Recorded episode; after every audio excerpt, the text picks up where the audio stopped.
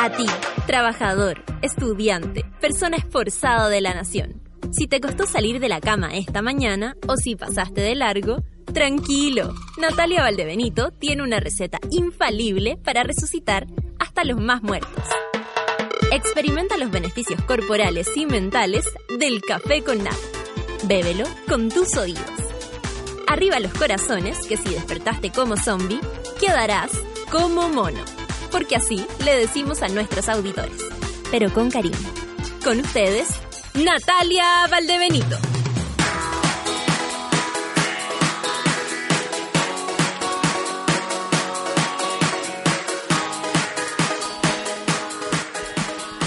Buen día, monada de día miércoles. Oh, casi se me fue el día, Valdebenito, Nata. ¿En qué andas pensando? ¿En qué ando pensando? En que estoy contenta porque mañana tengo función en, eh, en Rancagua. Tenemos función en Rancagua de Sin Miedo. Y cuando no actúo mucho tiempo, eh, me dan unas ganas locas. Así que Rancagua, te espero en, en el teatro, por supuesto, de Rancagua, ahí precioso, eh, dispuesto, con grandes instalaciones, unos camarines súper eh, eh, como amplios, que eso también es tan cómodo para un grupo grande como el nuestro, pese a que el show básicamente lo hago yo, tengo un equipo maravilloso, ustedes lo conocen. Hoy son las nueve con cuatro monas y monos de esta mañana de día miércoles, miércoles feminista, tenemos visitas muy mm, estelares el día de hoy, muy de muy de parlamento, muy muy que muy que viene gente que que, que, sabe de, de lo que está hablando, así que vamos a hablar con bueno con nuestras queridas eh, panelistas y por supuesto con eh, nuestra invitada. Espérate que tengo que buscar una cosa aquí. Ayer apareció, eh, aprovechando, ¿no? Que estamos en el lunes, en el miércoles feminista, el lunes. Miércoles feminista, eh, la revista Paula en su, en su Instagram pone una foto muy bonita, una, una ilustración muy bonita de una mujer, de una niña. Y su texto es así, el feminismo tiene nueva imagen y no necesariamente es militante, ni está contra los hombres. Se valida en experiencias individuales y cree en el derecho de todos a elegir su destino. Eh, ese fue el comentario de Revista Paula en su Instagram. Eh, a lo que desde acá, ¿no? Eh, desde nuestro humilde lugar de Sube la Radio, de esta humilde radio online, con gran presencia en las redes sociales, mucho más de lo que le gustaría a las radios FM, por supuesto, ya se lo quisieran.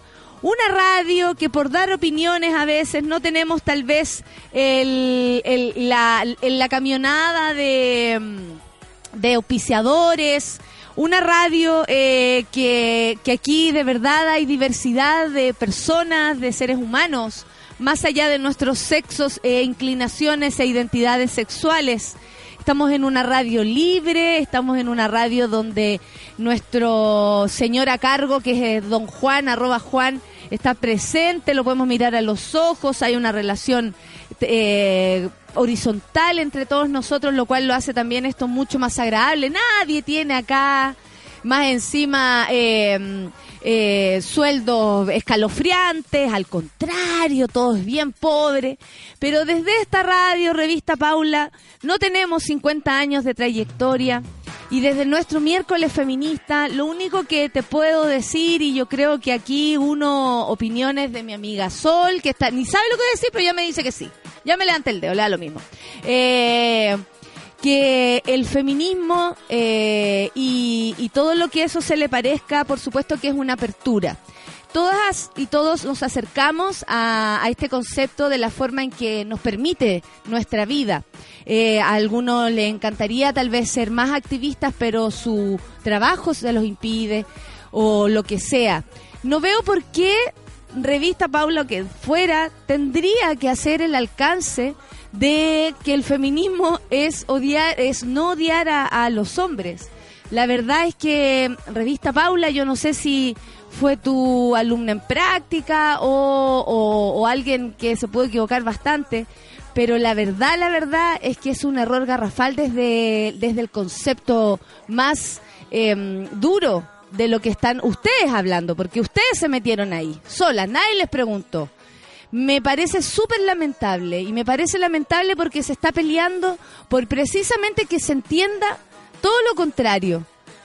Cuando se hace el alcance, más de un lugar como donde la opinión fuerte de las mujeres, se supone así se percibe la revista Paula, eh, se hace siempre como este, este alcance ¿Por qué? ¿Por qué se hace este alcance eh, eh, innecesario que no corresponde ni siquiera al día a día? Eh, al duro día a día que viven mujeres en, nuestro país y me imagino que las que están ahí también, en el día a día diario, en lidiar con, con el mundo entero. Y la verdad es que ese hincapié es absolutamente innecesario, como lo decía, pero también es absolutamente ignorante. Y lo digo así porque no sirve de nada que estemos levantando la voz, que ando con el cuello tieso, actuando gratis, yendo, y lo digo por mucha gente que se traslada, eh, va a todos los conversatorios, aprende sobre feminismo, mujeres y hombres, ¿ah? Pero en este caso más mujeres que están dando la pelea para aprender también. No sirve de nada si de pronto la revista de la elite vuelve una vez más a, retorcer, a manosear un concepto que lo estamos defendiendo con nuestro cuerpo, con nuestra alma, con nuestra cara, con nuestro nombre, de frente nomás. Si no les gusta lo que estamos haciendo, un gran lo siento, pero vamos a seguir igual. Y aunque les moleste, amiguitos, aunque les moleste nuestra insistencia, aunque les moleste que sigamos diciendo que el 9 de cada 10 mujeres han sido abusadas o han tenido alguna especie de episodio de abuso sexual, de acoso sexual.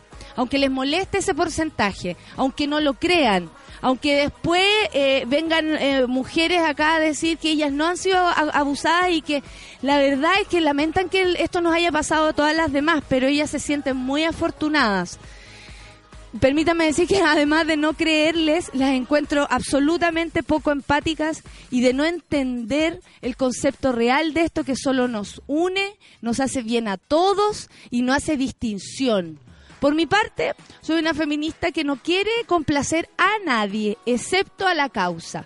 Si a los demás no les gusta nuestra forma, bueno, se tendrán que aguantar la verdad es que cuando viene un violador o cuando viene un acosador o cuando suceden cosas, uno no puede elegir la forma en cómo se hacen. Pero ahora estamos trabajando para elegir la forma de defendernos. Eh, no estoy de acuerdo con esa frase, eh, no hizo mucha luz, al parecer tampoco tiene muchos seguidores el Instagram de Radio Paula, por suerte, para que no se los hicieran papa, pero me parece súper lamentable que sea una revista que eh, hable de mujeres, exponga mujeres, entreviste a mujeres, tenga trabajando adentro mujeres, hayan periodistas mujeres, se dé un, el, el trabajo de hacer una reflexión tan mediocre. Aquí no estamos para complacer a nadie. Si le gusta bien y si no también, porque años de años de años hemos aguantado bajo el agua un sistema que lo único que hace es complacer a estos machitos que se sienten absolutamente agredidos porque hay mujeres que levantan la voz y más encima hay otras que les piden disculpas. Yo no pido disculpas y estoy segura que muchas de ustedes tampoco piden disculpas como lo hizo la revista Paula. No me voy a bajar los pantalones, discúlpame, perdón no te voy a pedir. 9 con 11, ¿vamos a escuchar música? Vamos a escuchar la, solcita que se cayó cuando le, empecé a hablar de esto. Fernando Milagros y querido enemigo, qué pesado el Lucho, café con Atenzuela. llanto.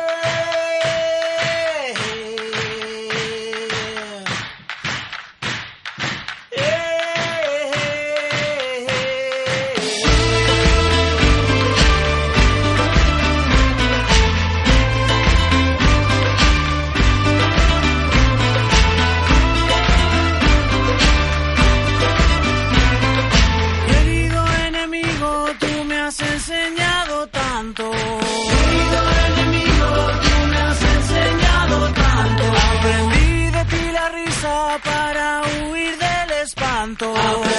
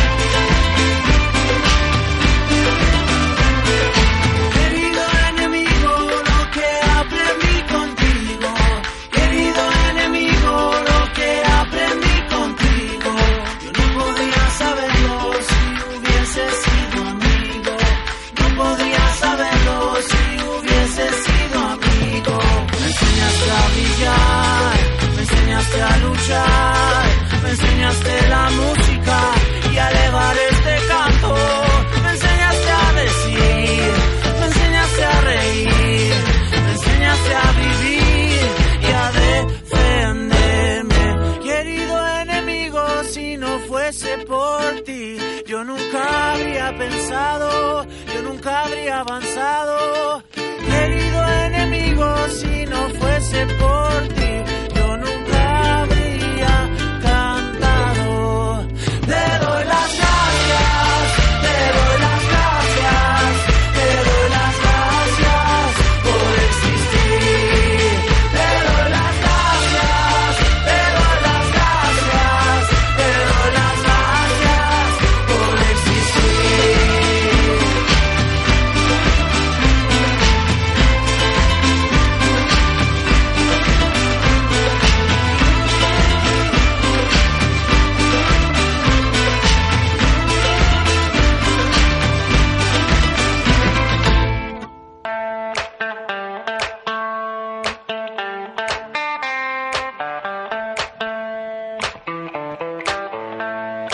Explora junto a Tuborg los titulares de hoy. Explora una nueva forma de abrir, tomar tomar cerveza. Explora con Tuborg. ¿Les dio sed? Ese es mi, mi, mi objetivo. ¿Se acuerdan de hace un tiempo que se tomaban los jugos en polvo? Había un comercial que había un tipo que llegaba a un lugar mucho calor, el desierto, y, y había un vaso grande como de esos motes con huesillo, ¿no? Como el mote con huesillo gigante XL. Ese mismo se lo servía con jugos caricia. Y el gallo le hacía y todo lo que veíamos tele, la pobreza además, mirando así, ah, te tenías que tomar un vaso de agua después de eso, pero algo tenía que salir. Eh, la cagó cuando, cuando los comerciales transmitían sensaciones, ¿ah? No, no como ahora que transmiten sensación, pero de tirarle la chala a la tele. La chala la tele. Oye, Alejandro Guiller dice que la derecha se descompuso porque sabe que le vamos a ganar, dijo él. Acusó descomposición de la derecha. Me imagino que cuando dicen descompuso es como cuando alguien se siente mal. Como algo así como, "Mm, me descompuse. Como que te, eh, te, te- te diste cuenta que tenía ahí el, yogur vencido, básicamente. se le venció el yogur. Al responder este martes, dijo esto el Alejandro Guillea a los recientes ataques de personeros de Chile Vamos, que busca establecer una similitud entre él y el presidente de Venezuela, Nicolás Maduro, que yo creo que hasta el periodista que escribió este le da un poco de plancha, porque la verdad es que si somos un poquito, un poquito, si prendemos la tele un, un poquito antes, nos daríamos cuenta que Nicolás Maduro está lejos de ser como cualquiera de los que nos rodea aquí. Y entendiendo súper, lo entiendo súper bien porque además eh, mi conexión con Venezuela me hace entenderlo así. Y yo creo que mm, serían mis propias familiares los que me dirían que estamos a puertas de un Maduro y la verdad es que no es así. La gente no es así. Bueno, Guillermo está cada día más violento. Yo, ¿en, qué momento violento? ¿Por, qué dijeron violento? Bueno, eso quiero que me lo expliquen, que me lo cuenten, por favor. Dice más demagogo, más populista, más errático. Y se parece cada día más a... Siempre tiene que decir tres adjetivos este hombre. Y, eh, eh, eh, se parece cada día más a Maduro, dijo eh, Sebastián Piñera. Bueno, yo igual concuerdo con que esto es bastante mm, pasado. Hoy día, eh, en la mañana, al revisar mi celular, me encuentro con el mensaje de una chica que me dice, claro, si sale Guillet, vamos a hacer cola. Y yo le puse cola, cola para el iPhone 1000, weona. Ay, no, pero que ojalá que la gente linda se tuvo que devolver con lo que estaba hablando. ¿Cómo me dice que las colas, está igual que la vecina que nos decía que no iba a haber sábana? Sí, aparecía. bueno, esto también se sumó al desliz del escritor y ex ministro de Cultura eh, Roberto Ampuero, eh, intelectuales, ¿no? Intelectuales cometiendo graves errores, replicando un tuit falso de Maduro dando su incondicional apoyo al compañero Guillet, que habría dicho Nicolás Maduro. Respa- Mire, y aquí Roberto Ampuero picando, arroba Roberto Ampuero picando, qué ordinario, dice Nicolás Maduro, respalda al compañero Alejandro y lo pone así como entre comillas, esto no es campaña de terror, sino lisa y llanamente la campaña del chavismo y castrismo en favor de Guille. Mira la gente, oye, vamos a hacer filas, ah, vamos a hacer cola.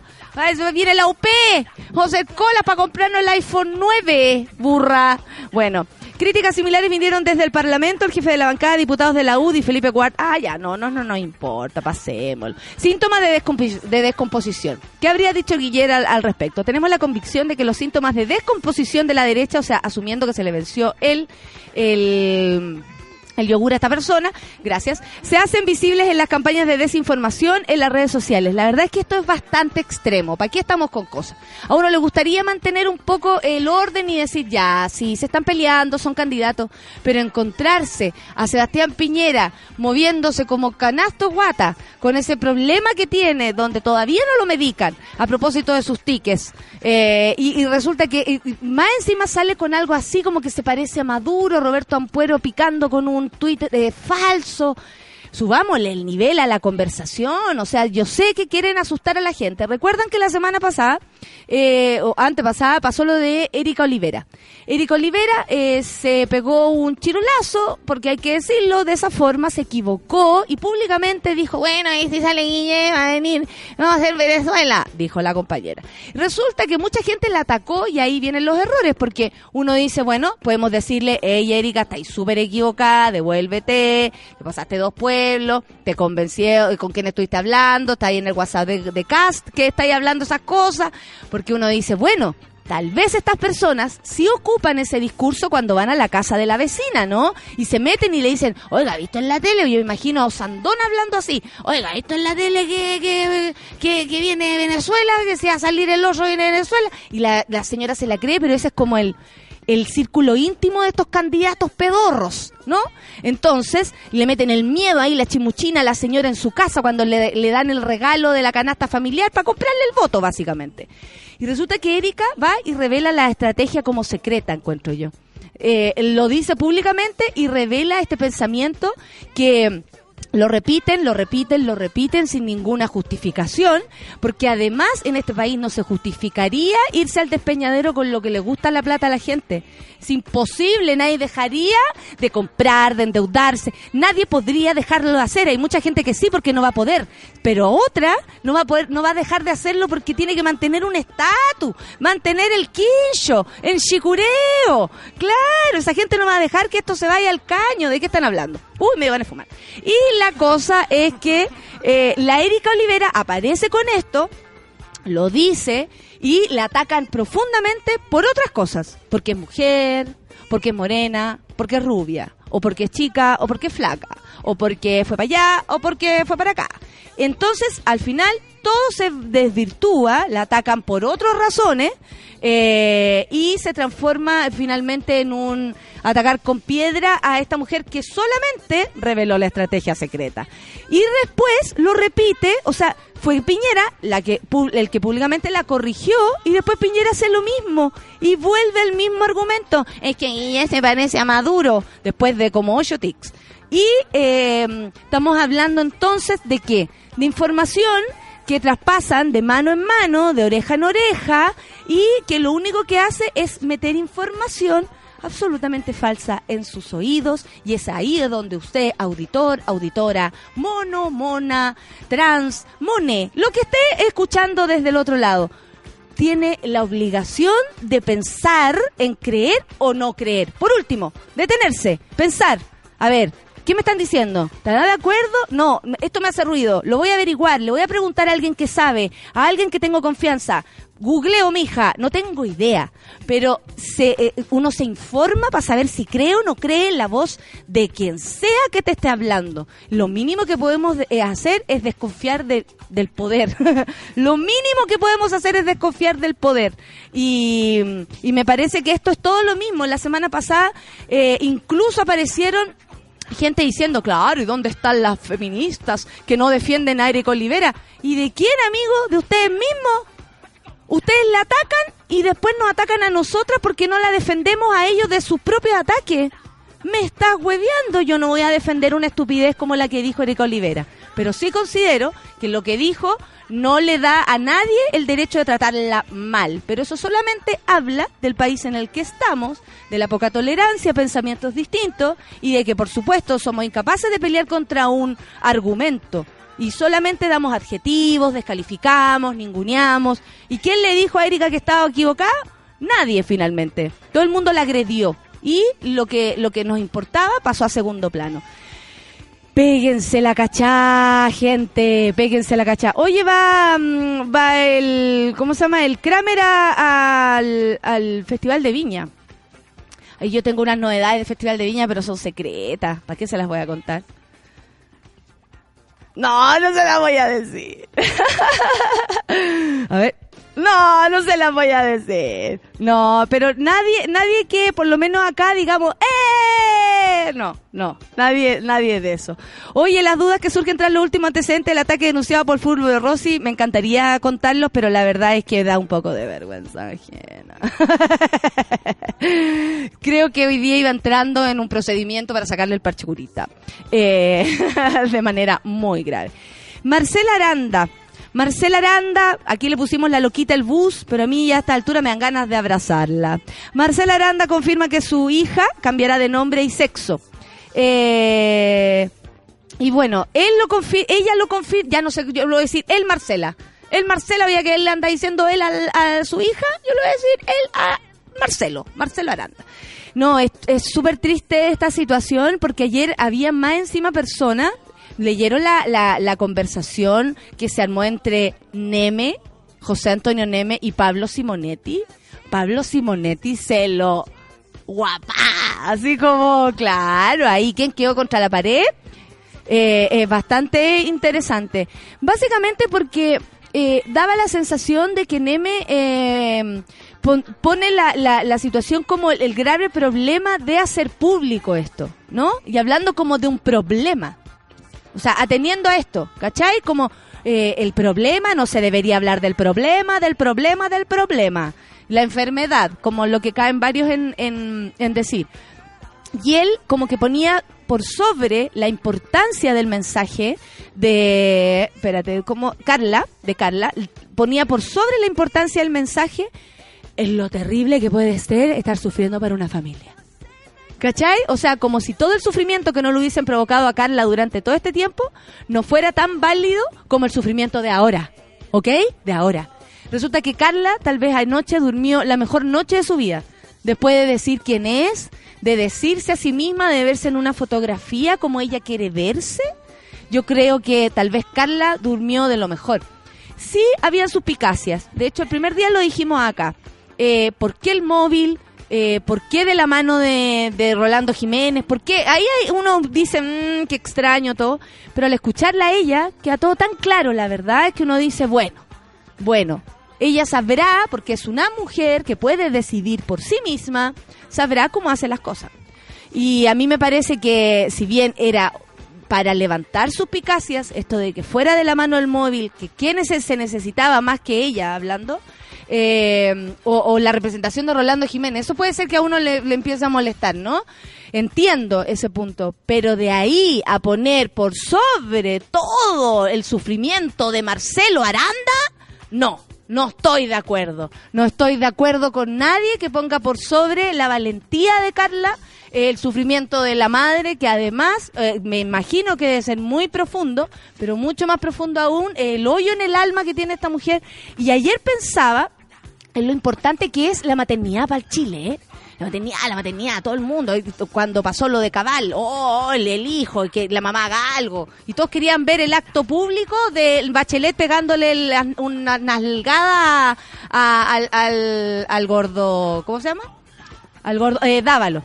Y eh, a, a Sebastián. Y todos querían eso. Todos querían que ella agarrara a Sebastián y le pegara delante de todos para que nos dijera, ven, yo sé lo que hago porque soy una madre muy, muy, muy responsable. Cuando la señora, la verdad, parece que no tenía idea de lo que estaba pasando. La cosa es que me imagino que para la opinión pública hay una disyuntiva, porque nosotros tenemos súper claro que estamos con Carla. Tenemos súper claro que ese bus eh, no era el bus de la libertad, era el bus del odio. Tenemos súper claro eso. Resulta que hay un montón de gente que apañó la idea de esta señora y después se, se encuentra con que es un- una persona que de verdad, de amor, pareciera saber poco en algunas circunstancias. Entonces, nos hablaban de, oye, dejen, dej- dejen tranquilo a nuestros hijos. Deja tranquila a tu hija. Déjennos criar a nuestros hijos. No se metan en la educación de nuestros hijos. Así nos decía Marcela Aranda eh, en su en su performance, además súper eh, elocuente ella, muy muy vistosa. Es una señora que se mete en las en las comisiones respecto a ley de identidad de género. Está ahí, ella asesora a personas. ¿Cómo será su ¿cómo se podría decir? Porque que, que, que difícil juzgarla, porque de verdad que yo no quiero juzgarla, aunque sería muy fácil, pero qué loco debe ser estar tan en contra de alguien que amas y hacer más encima una máquina para eso, crear una máquina que ande rechazando a tu hija, dando vueltas por todo Chile, un panfleto enorme con ruedas, más encima con mucha publicidad en el que solamente se decía que niños y niñas trans no existían. O sea, es muy doloroso. Nosotros podemos hablar, oye, la vieja Albú, oye, Carla, lo que hizo. Pero es muy doloroso si lo ven como seres humanos así, como usted, imagínense con sus padres.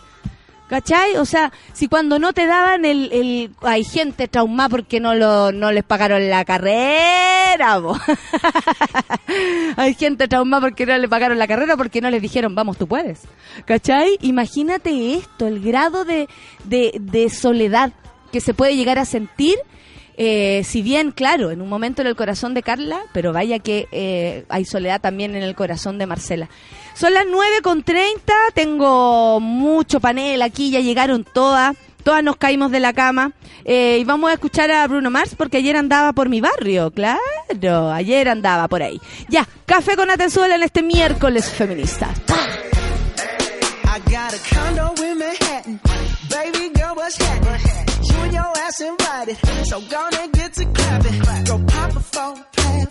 Pop it for it me. Turn around and drop it for a plan. Drop, drop it for me. I'll rent a beach house in Miami. Wake up with no jammies. Lobster tail for dinner. Julio served that scampi. You got it if you want it. Got it, got it if you want it. Said you got it if you want it. Take my wallet if you want it now. Jump in the Cadillac. Girl, let's put some miles on it. Anything you want, just to put a smile on it. You deserve it, baby. You deserve it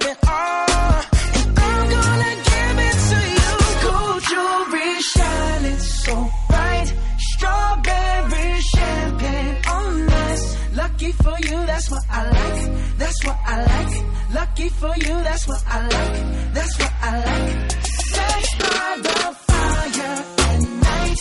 Silk sheets and diamonds, all white. Lucky for you, that's what I like. That's what I like. Lucky for you, that's what I like. That's what I like. I'm talking trips to Puerto Rico. Say the word and we go. You can be my flica. Girl, I'll be a flico, oh, mamacita. I would never make a promise that I can't keep. I promise that your smile ain't gonna never leave. Shopping sprees in Paris. Everything 24 carats. Take a look in that mirror. Now tell me who's the fairest. Is it you? Is it you? Is it me? Is it me? Say it's us. Say it's us. And I'll agree, baby.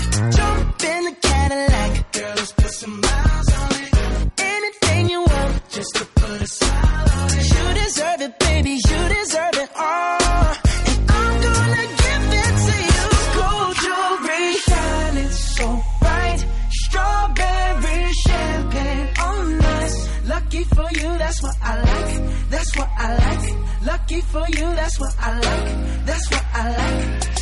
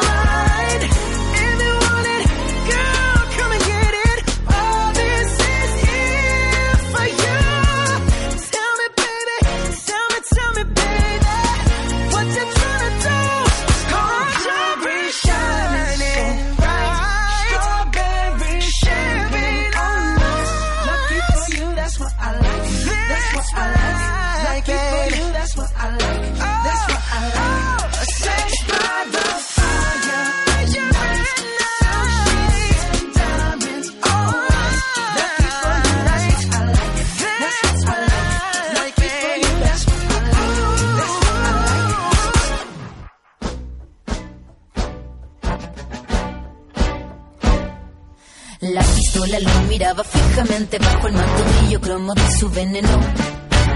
Disparo repentino penetró cada partícula del aire, luego se cayó.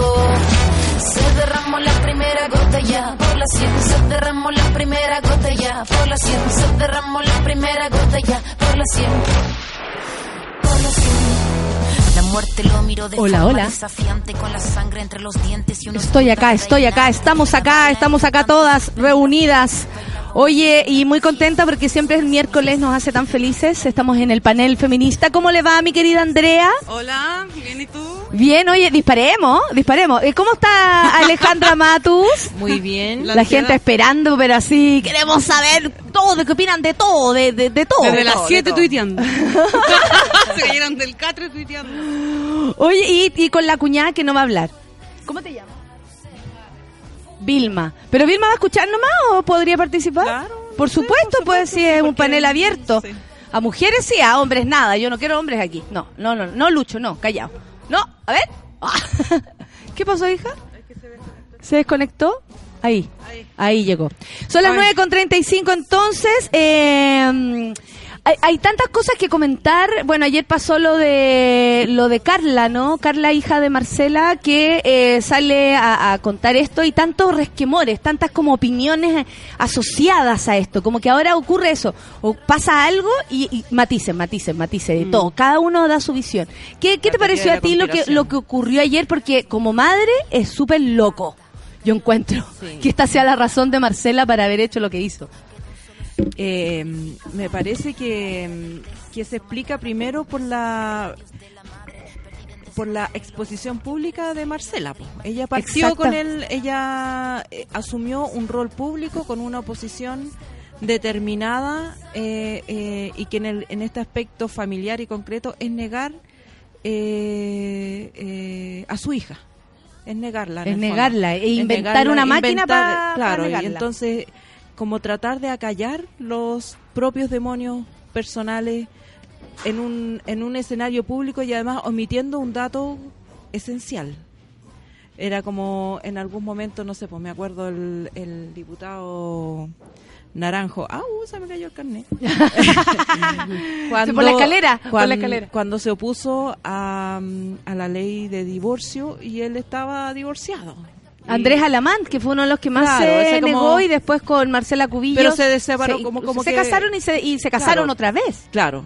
Entonces, cuando tú ocultas ese dato esencial y estás pidiéndole a la opinión pública que en el fondo eh, adhiera a tus planteamientos, eh, es eh, se produce como un, una rebelión de lo, Eh, eh. De lo callado, de lo Sí. silenciado.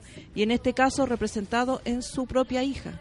Y a mí me parece súper natural que así como su madre asumió públicamente un discurso, su hija salga a desmentirla públicamente. Porque esto no, no fue una conversación en el living de la casa. Y con algo tan esencial como, como la identidad, como, el, él, como el ser, ella, como, como, el ser él, y como claro. probablemente, o sea, yo encuentro que además ella fue súper cariñosa la Carla porque podría haber dicho cómo fue que dejaron de hablarse, cómo fue que se produjo ese quiebre y no lo hizo. ¿Cómo fue que ella, claro, cómo vivió toda esta Claro, experiencia eh, del bus, por ejemplo? Claro, ella solamente eh, con sus palabras dio a, dio a entender que la relación estaba su- súper quebrada porque uno no le dice progenitor a la mamá si la relación está, digamos, y, y hacer, buena y hacer esa diferencia. hacer esa diferencia entre mi familia y Claro, claro.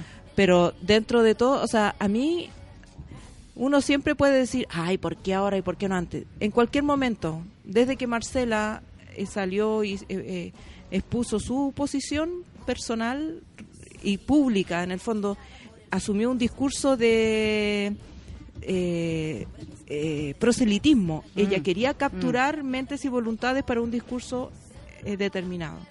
Desde ese momento se expuso a que en algún momento su hija saliera a desmentirla, si era Sí. en, cualquier momento que hubiera sucedido, tú puedes sacar segundas, terceras derivadas, da lo mismo. Pero ese desmentido tenía que llegar y qué bueno y qué valiente fue ella de hacerlo. Sí, y, o sea, yo, claro, ayer existía. Andre, tú, algo que. ¿Cómo, cómo, cómo Muchas te.? cosas que sí, decir, sí, todo lo que tú quieras. Como lo que más sorprende, creo yo, no es solamente como el mono, como en lo particular de lo que ocurrió ayer con Carla, eh, sino que también es, es cómo se evidencia de alguna forma el uso político que se les da a ciertas campañas eh, de- del terror, yo diría. Como ese bus era, más que de odio, era como sembrar el terror en un montón de, de niños y adolescentes que están recién planteándose esta idea, ¿cachai? Eh, y cómo la gente, cómo la, la, la- cómo se maquinea una política pública para que lo que quiere en realidad es resolver un problema privado, particular.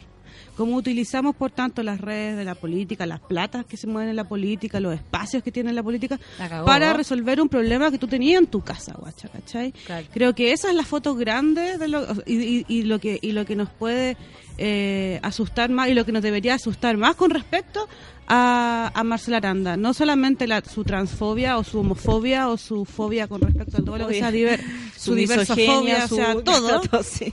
Eh, Su diversofobia, Sí, claro. porque le- le Su molesta eh, sino que lo más relevante y lo que está pasando y que tiene más y lo que más me preocupa es cómo estos nuevos actores políticos como ella eh, utilizan eh, los, sus espacios para negar, borrar, eh, resolver, desanudar o lo que sea que tenga que esté pasando dentro de sus casas. Eso me, me problema porque eso está fuera de lo que nosotros deberíamos comprender como bien común o como algo que tenga que ver Pero con la no, no sociedad, sucede ¿no? eso siempre con el conservadurismo, que en el fondo quieren arreglar para afuera lo que la cagada que tienen para adentro. Esta forma de lucir una realidad como constante, ¿no? Como familia, quincho, perro, hijos, varios hijos, tu mujer, mm, trabajando pero poco. Pero O para sea, todo así, utilizo. y, y para eso, o sea, y para, para mantener su propio estatus, rompen todo lo que hay alrededor. Mm. Y, y tocan toda la susceptibilidad alrededor. Oye, quiero unir esta conversación a la, a la diputada electa,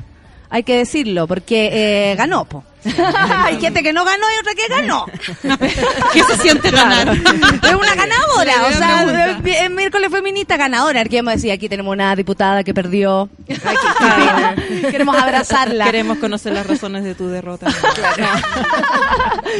Estamos Bueno, no con- es el caso, No es el afortunadamente. caso. Ya la escucharon, ya la escucharon. Ella es Carol Cariola. ¿Cómo te va, Carol? Bien, Natalia, ¿cómo estáis? Bien, bienvenida. Muy nuestro- agradecida de la invitación. Bienvenida a nuestro panel feminista, Andrea Muchas gracias. Ocampo, Alejandra Mato, usted la Sí. conoce. Y acá tenemos una amiga invitada, pero ella está feliz. está dice, no, a mí ni me toquen, yo nada, yo feliz. Eh, Carol, bueno, bienvenida, estábamos conversando así para entrar en, en onda, ¿no? En, en lo que lo que pasa alrededor primero y luego nos vamos a lo, a lo más puntual. A, a esto que ocurrió ayer con Marcela, con su hija Carla, eh, y como todo, todo, todo lo que se puede tejer alrededor de esto. Por ejemplo, Marcela, yo no sé si tú alguna vez la viste en, el, en, en las Muchas veces. allá adentro, ¿cachai? Sí. Y eso me parece como que heavy, Muchas veces. que heavy que las personas llegue, que su dolor llegue tan lejos. Es que eso es lo que yo lo veo así. Sí, Eh, ¿Qué opinión te merece a ti lo que pasó ayer? Todas también estas división como de por qué la hija lo hizo público, como entendiendo que eso era el error casi. Más allá de que, como lo dice eh, la Ale, eh, la madre lo hizo público primero.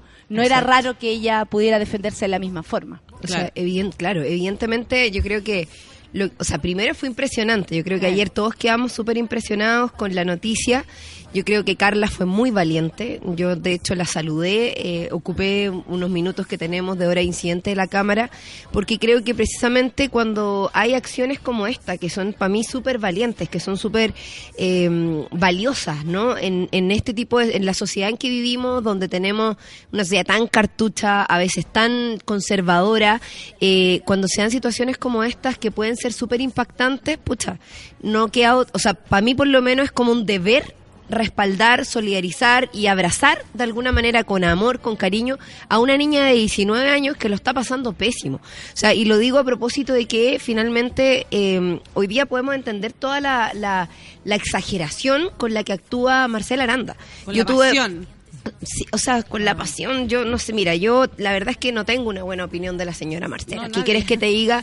Yo tuve la oportunidad de compartir con ella durante toda la tramitación de la ley de aborto. Porque ella está, porque por- ella era ¿cómo se asesora de la UDI. ¿Cómo se, ah, Ella es asesora en el Sí, pues, Congreso, trabaja claro. allá, así no. partió, así Sí, partió. esto por eso, por eso también es, es como no, no, no es una cosa ingenua, que aquí hay una, una elaboración política. Entonces, para mí también eso es más perverso todavía, porque finalmente una persona que actúa de alguna manera, creo yo, y yo no soy psicóloga ni mucho menos, ni quiero serlo, pero finalmente creo que hay un tema psicológico detrás de la reacción que hay de, de esta persona de llevar a este extremo algo que finalmente le estaba afectando personalmente y que a mí me parece que es súper natural, que yo creo que la sociedad tiene que naturalizarlo, aceptarlo cada vez más, pero claro, ella lo pone en una situación de crisis pública donde finalmente esto se veía venir. La, la- la- o sea, Carla, que es la hija, dice en su entrevista, yo la- leí toda la entrevista, me sorprendí mucho ayer, como que tenía ganas de abrazarla, en verdad, esa era mi sensación. Todo Chile, ¿eh? Todo de, de Chile. verdad. sí. Y, Yo quería abrazar a Marcela. Había una fila súper corta para hacer eso igual, ah, te comento. Sí, bueno, Estoy de las primeras, no había mucha lista de. Pucha, pero ella, ella no quiso, ella no quiso, ella me rechazó. Era una, era una excepción, Me rechazó rechazó, la amenaza. me rechazó. Bueno, pero yo yo creo que como lo que me lo que me impactó en el fondo fue como eso, que en el, uno ve como eh, ella decía en su entrevista hace tres años que no hablo con mi madre, o sea, hace tres años. Progenitora, le dijo. O sea, con la progenitora. Entonces, finalmente, claro que es más duro, porque muy finalmente claro, la distancia, de una relación emocional súper fuerte. Y ahí donde yo también, quizás, bueno, eh, el análisis ya más político a propósito de saber quién es Aran- Marcela Aranda. Sí, eh, es que eso también es interesante porque eh, más allá de, de que ella sea vistosa, que uno diga como hoy, como pariente del pastor Soto, como su performance, ¿no? Como Del mismo tiempo. Performática, Sí, claro, con, con show, con, con locura. Eh, hay algo como, como dice Carol que es, es un poco más profundo, que tiene que ver con involucrarse en, en equipos donde se está discutiendo arduamente por la identidad de género y ahí es como eh, poner el, el freno, el freno, Ir el en freno, contra, claro, ir en contra. Y más Sí. encima pertenece a una coalición política que se está acercando bastante al sillón presidencial, lo cual también es peligroso. Todo me parece peligroso, pero eh, esa unión me parece aún más. Aún más. Y ella, o sea, lo que, lo que, lo que es interesante saber, digamos, de, de Marcela Aranda, aparte de haber sido asesora de la UDI en todo el proceso de tramitación de aborto, ella era la que organizaba a las mujeres que entraban vestidas de blanco con cajitas de zapatos, eh, ha- haciéndolas parecer como ataúdes de feto. O sea, fueron que fueron situaciones, nos tiraban fetos arriba, fetos plásticos arriba de la mesa, ella con su grupo.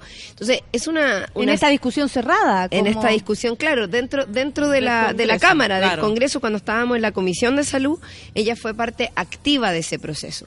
Y con respecto al tema del bus de la el llamado el mal llamado bus de la libertad, que ya fue como la, la situación más extrema, que ahí es donde uno dice, mira, mira como la paradoja, finalmente los que más se autodeterminan como pro familia, eh, mira lo que ocurre con su propia familia. Borran a su Entonces, familia, la eh, borran. como la borran por no aceptar la diversidad, por no aceptar la diferencia, La por no aceptar, claro. Entonces, ¿dónde está el amor? de Porque que aquí hay un tema que también cruza eso, ¿no? Mm. Eh, bueno, es un poco contradictorio. Y ahí por eso yo hay algunos de esos personajes que no les creo mucho. Y particularmente a la señora Aranda, la verdad es que me parece que eh, cuesta creerle su postura, O sea, ¿no? tomando su postura su pro capital familia. político Tomando lo que a decía chuña. Andrea, yo no, eh, eh, claro, yo encuentro que la razón de la política sí está ligada a lo íntimo. O sea, es porque uno lo que te mueve íntimamente. Lo que te mueve, lo que tú eh, eh, eh, eh, quieres para no solo para tus hijos, sino que para los hijos de los vecinos. Parte de ahí. Pero aquí la clave es la contradicción, porque si yo tengo un familiar detenido desaparecido, lo lógico es que mi lucha esté con las otras madres de detenidos desaparecidos. Entonces uno hubiera esperado a ver a Marcela en las luchas pro diversidad, en las luchas pro aceptación. Esa, es la, esa debió ser la causa de la Marcela. Desde su posición política exacto, o su una o posición lo que política sea.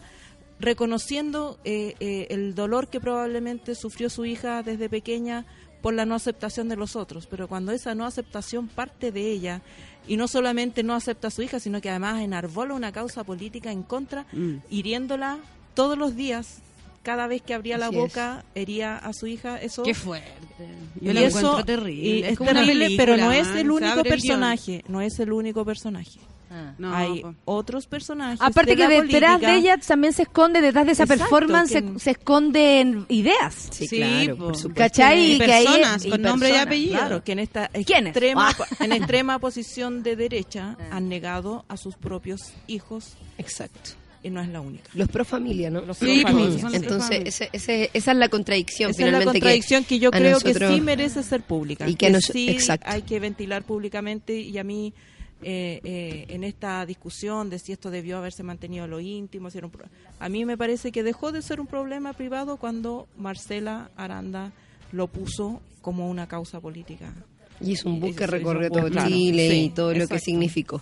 Oye, eh, ya entrando eh, en onda después de habernos como reflexionado sobre esta situación que, que yo creo que da para eso, para hablar, para, para poner uno también una postura, hay que ser valiente para elegir una postura, hay que dejar también, yo creo que ese lado como tibio, en el que aparecen los que no son tibios, como Marcela, y superan la conversación. Entonces, si nosotros tampoco somos tibios, probablemente podamos discutir más de horizontal y no y no viendo siempre como que esto es lo que gana por sobre, o sea, la locura por sobre, eh, no digo la cordura, pero al menos la idea de vivir en comunidad, entre todos. Oye, bueno, quería hacer un detalle, ¿no? La aceptación. Que- y que no hablemos en pasado cuando hablemos de Carla que, va su- que sufrió. O sea, Carla todavía está, sufriendo, sufriendo, y, to- le queda porque, de hecho, no porque uno lo sepa, porque uno ve una bola de cristal, Porque sino se por- lo imagina. Además que ella declara el día de ayer un detalle que yo encuentro súper relevante y que es que ella se reconoce como una mujer evangélica.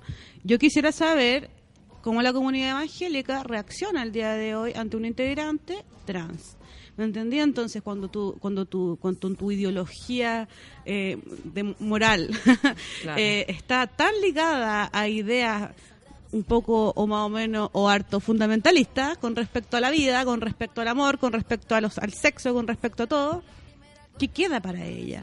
O sea, ¿cuál es, cuál es el nivel de engaño, de alguna manera, en el que, en el que ella está inmersa?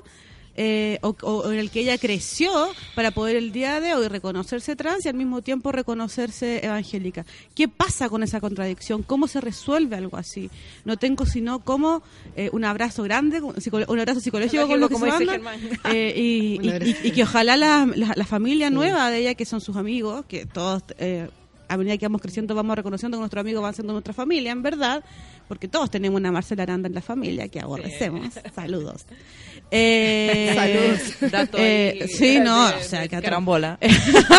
Eh, y, y los amigos comienzan a ser nuestra familia, esos amigos tienen que empezar a atinar con la vida porque a ella todavía le queda un proceso Sí. grande. Eh, ¿cachai? habrá que ver en favor de la iglesia evang- evangélica que hay una enorme variedad de denominaciones y espero que ella se Encuentre- a una, encuentre al grupo que la coja y- que- y pueda que vivir su y que no fe, sea su la volada, iglesia evangélica del. Pastor Soto, esperemos. Claro. Claro, no- ojalá que no sean del mismo team porque si no hasta ahí llegamos. sí. Esa no. Pastor Poto. No, pero hay sectores, es verdad, de, Sí. la, de la Turbulentos. iglesia evangélica que de verdad tienen entienden el cristianismo desde una perspectiva súper pura y sana, en el fondo, donde la diversidad, la aceptación, el amor están por sobre cualquier categoría moral, que a mí me parece que es súper respetable. Yo no soy católica ni evangélica ni tengo religión, pero creo que las creencias son súper valiosas cuando, eh, cuando aceptan la diversidad. Y yo creo que, bueno, hay algunos que lo Tú van a eres, hacer. tú eres diversidad porque, porque eres una comunista Una en, comunista. en el, en, el, en el Parlamento y, En un país capitalista. En un país capitalista donde las guaguas no están en los,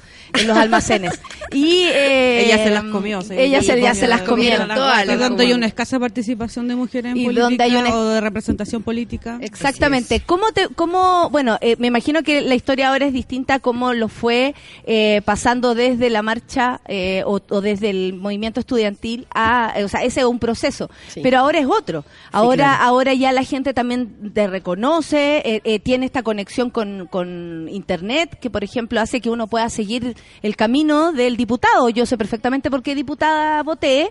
Ganó eh, a mi sorpresa y además eh, le puedo de- decir, ¿sabes que te escuché ayer en la cámara hablando lo que no me dijiste en campaña? Claro. ¿Qué te parece a ti esta nueva eh, como forma de comunicarnos? Porque modifica la política. Absolutamente. Mira, a mí me parece excelente que hoy día existan mecanismos, medios, que las redes sociales, que Internet y todas las fórmulas que hoy día existen permitan hacer una conexión más directa. Es, es, es un poco más peligroso, ¿no? Porque también hay mucha distorsión dentro de las redes sociales. O sea, el mensaje corto de repente distorsiona mucho el mensaje de fondo. Y, y también hay todo un proceso de construcción de posverdad donde lamentablemente alguien dice algo y eso se transforma en realidad aunque no lo sea. O Entonces, hace claro, un meme y un meme se transforma como el meme de, de Guillermo con Maduro que se transformó como casi en una foto en una definición política, claro. Entonces, Hello, era un meme.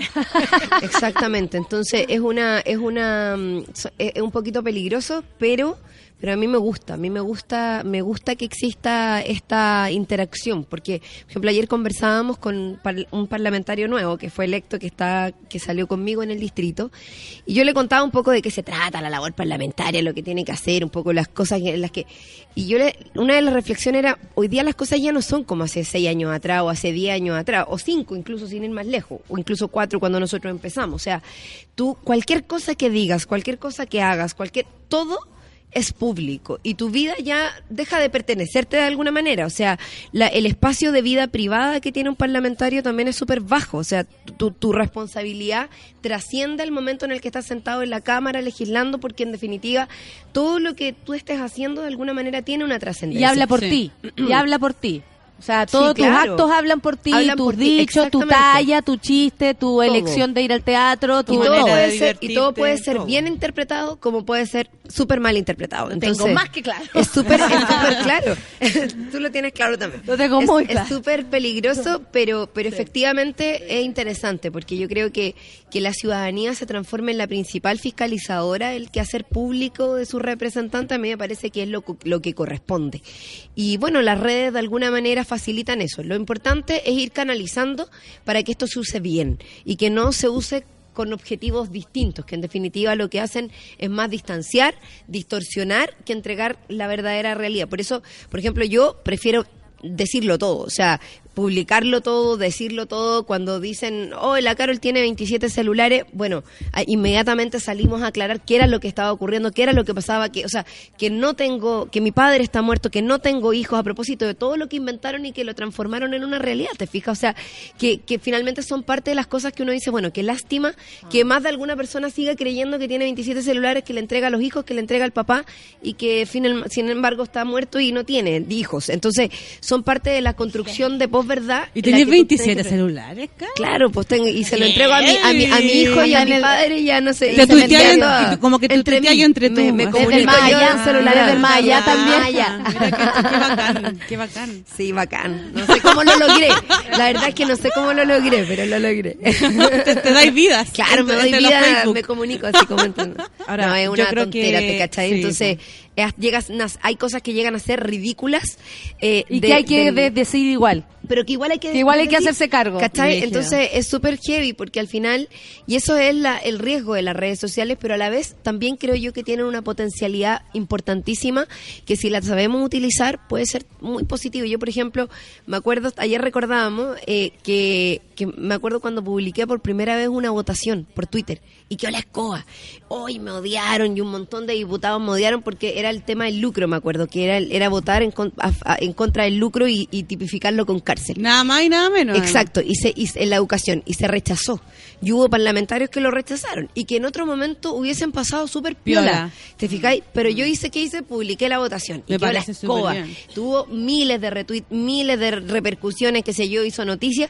Y claro, y los diputados que votaron en contra y que no querían que se supiera que votaron en contra, o sea, yo hasta me llevé así como una echada de un foca, reto. ¿te fijáis? O sea, Claro. varios en realidad. ¿Para qué andáis contando lo que Claro, hacemos acá? como, ¿qué, te- qué- qué te pasa? No sé qué, o sea, cosas por el estilo. Entonces, Vamos para afuera. claro, más o menos así. Aquí Pero, dice que eh, bueno. eh, a la Aurora dice Piñera de tener como 10.000 celulares entonces con todos los bots. Eh, Ale, te voy a decir algo. Sí, eh, igual es un poquito como tenebroso el eh, este mundo de hiperconectividad. Mm. Eh, porque quien, o sea, está demostrado también que las personas que tienen más incentivo para participar, por ejemplo, en Twitter, a veces son personas con más fanatismo o, o con menos eh, estímulos para dialogar. Mm. Y, mm, eh, eh, y el, a veces el parlamentario o el representante está como muy atento a lo que dicen las redes y está eh, respondiendo a veces con una galería de, de fanáticos, pues, de, de gente que no que no está ahí eh, conversando, pidiendo, o poniendo un punto de vista o o, o, o- o O tratando- debabiendo, o hasta reflexionando, entregándote algún claro, antecedente, claro. sino que te está tirando piedra.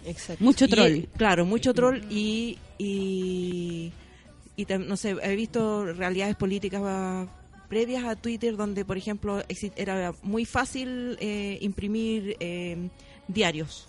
Y entonces en esos diarios se hacían asesinatos, digamos, políticos con noticias absolutamente falsas, pero como venía en un diario la gente los creía. Claro. Y pasa ahora mucho que la tele recoge Twitter y lo asume como verdad y entonces se transforma todo en una conversación y, y- y- y hay un gran espacio público para falsedades. Así y es. cuesta mucho eh, el esfuerzo contrario de decir, mira, en realidad esta es la realidad. No tengo, no tengo papá, no tengo hijos. Est- Estos son los celulares que tengo, así los uso. Que como que podría ser como la primera conversación no se produce. Entonces, eh, Se yo no empieza sé desde cómo- la mentira para adelante claro, y ahí es que- súper difícil porque se planta una idea falsa Eso o, es lo que llamamos posverdad. o rara, posverdad, esa sí, es la claro. posverdad o rara o y, y de, pero será o hasta la duda eh, Claro, eh, y, eh, y también hay estudios políticos sobre las preferencias de las personas y en realidad está bien demostrado que la gente cree lo que quiere creer. O sea, si tú quieres el- creer... elige la verdad que le acomoda Exacto, según su sí, pensamiento, eso exacto. dicen, que uno más, más que nada va eligiendo como, ah, este dijo lo que yo creo, entonces, a este le creo, le creo. más allá de leer todo y sacar una conclusión. Este meme, este meme eh, eh, es Muy millennial no igual. importa, pero lo creo igual. Sí, Eh, súper. y a lo mejor sucedía antes igual, pero la información eh, llegaba más procesada, más lento, entonces los procesos no eran tan instantáneos. tan instantáneos. Y la gente leía, eh, estamos con Carol. Cariola, luego le vamos a preguntar por Alejandro educación. le vamos a preguntar con esta salida del comando, yo quiero saber por qué me la sacaron de ahí. Ah. Eh, yo quiero también saber cómo, cómo se plantea esta campaña eh, en la que tal vez se esperaba un poco, eh, que, que esperaban antes de, ahora Sí. con el escenario. Vamos a darle vuelta a eso. Y por supuesto, ¿qué lugar tienen lo- los derechos eh, de, de igualdad entre, entre seres humanos para O sea, cambió Cariola? la Queremos escuchar. También cambió la Sí. correlación de mujeres en el Congreso Así es. A, a un al nivel de masa crítica o, o qué pasó con la ley de cuotas también. Mm, Sí, no, a ver, la ley de cuota tuvo su Lo, lo dejamos para después Ah, de para las después, 10 ya, porque ya, nos vamos a una pausa. Ya, lo, bueno es que Claudia Nogueira no está. Son las 10 con 1. Eso es muy bueno. Son las 10 con 1. Nos vamos con música, una pausilla y volvemos inmediatamente con la Martina Lecaros para ser aceptada. Qué Ah, me buena. gusta. Café con nata en.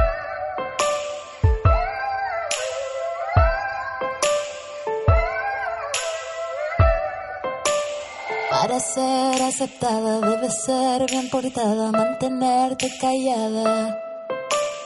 Sonreír cada día, ser cordial, femenina, dulce y muy atractiva. Empastilla tu alma y maquilla las ganas de saltar por la ventana. A la moda vestirte, nunca mostrarte triste, las arrugas no se admiten. Deja de pensar,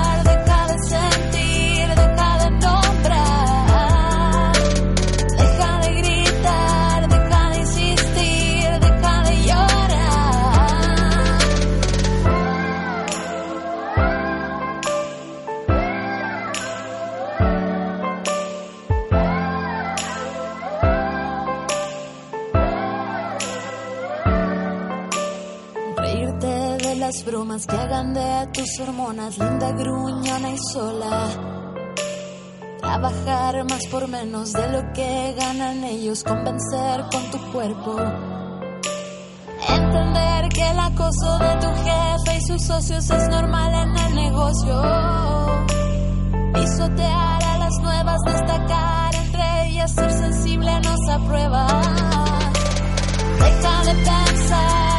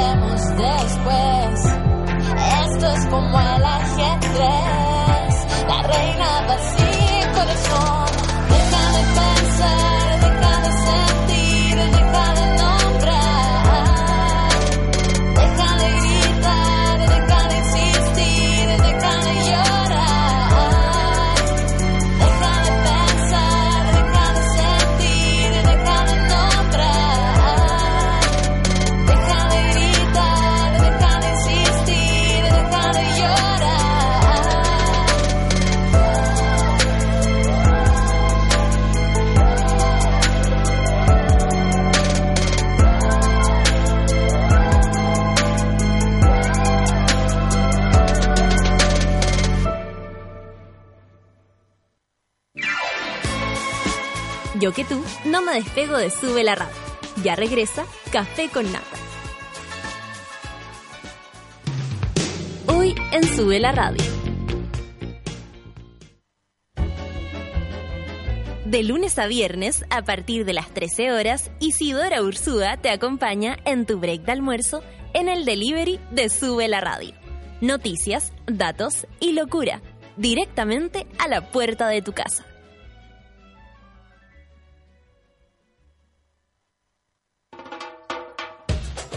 Tenemos un lado poco OCDE y en No es nada la feria saben perfecto cómo explotarlo. Actualidad, humor, música y espíritu de señora. A las 3 de la tarde por Sube la Radio.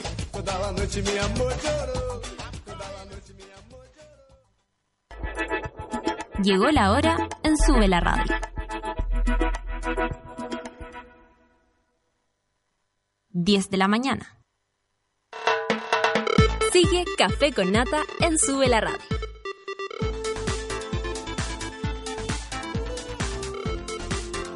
Son las 10.05, estamos acá. Explora junto a Tubor el mejor panel feminista, la mejor música para esta mañana. Explora una nueva forma de abrir y tomar cerveza. Explora con Tubor.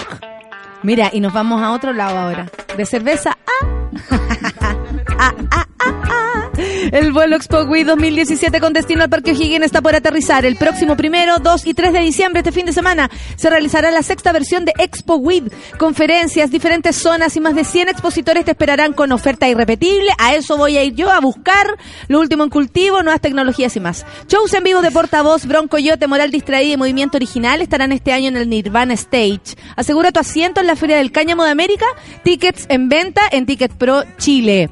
Marihuana legalizar, ya que estamos con la diputada y que meterle ahí en la propuesta. Vamos, ah, no, ya soy autora de dos proyectos, así que Sí, ¿de cuál lo es, hemos estado Carol? tramitando de la despenalización del autocultivo de cannabis Primero para modificar la, para modificar la ley 20.000, que ha sido una de la, un parto en verdad, porque la derecha nos metió muchas indicaciones que lo que hicieron fue finalmente distorsionar el proceso y lo decidimos dejar hasta ahí hasta que llegue un gobierno que se decida a ponernos piso en la tramitación, porque el problema es que dimos una tramitación de dos años, le pusimos todo el pino, logramos avanzar un montón, por primera vez se aprobó con 67 votos en la Cámara y nos metieron una indicación que era un retroceso. Entonces, hasta ahí dijimos no, sin el apoyo del gobierno está muy difícil.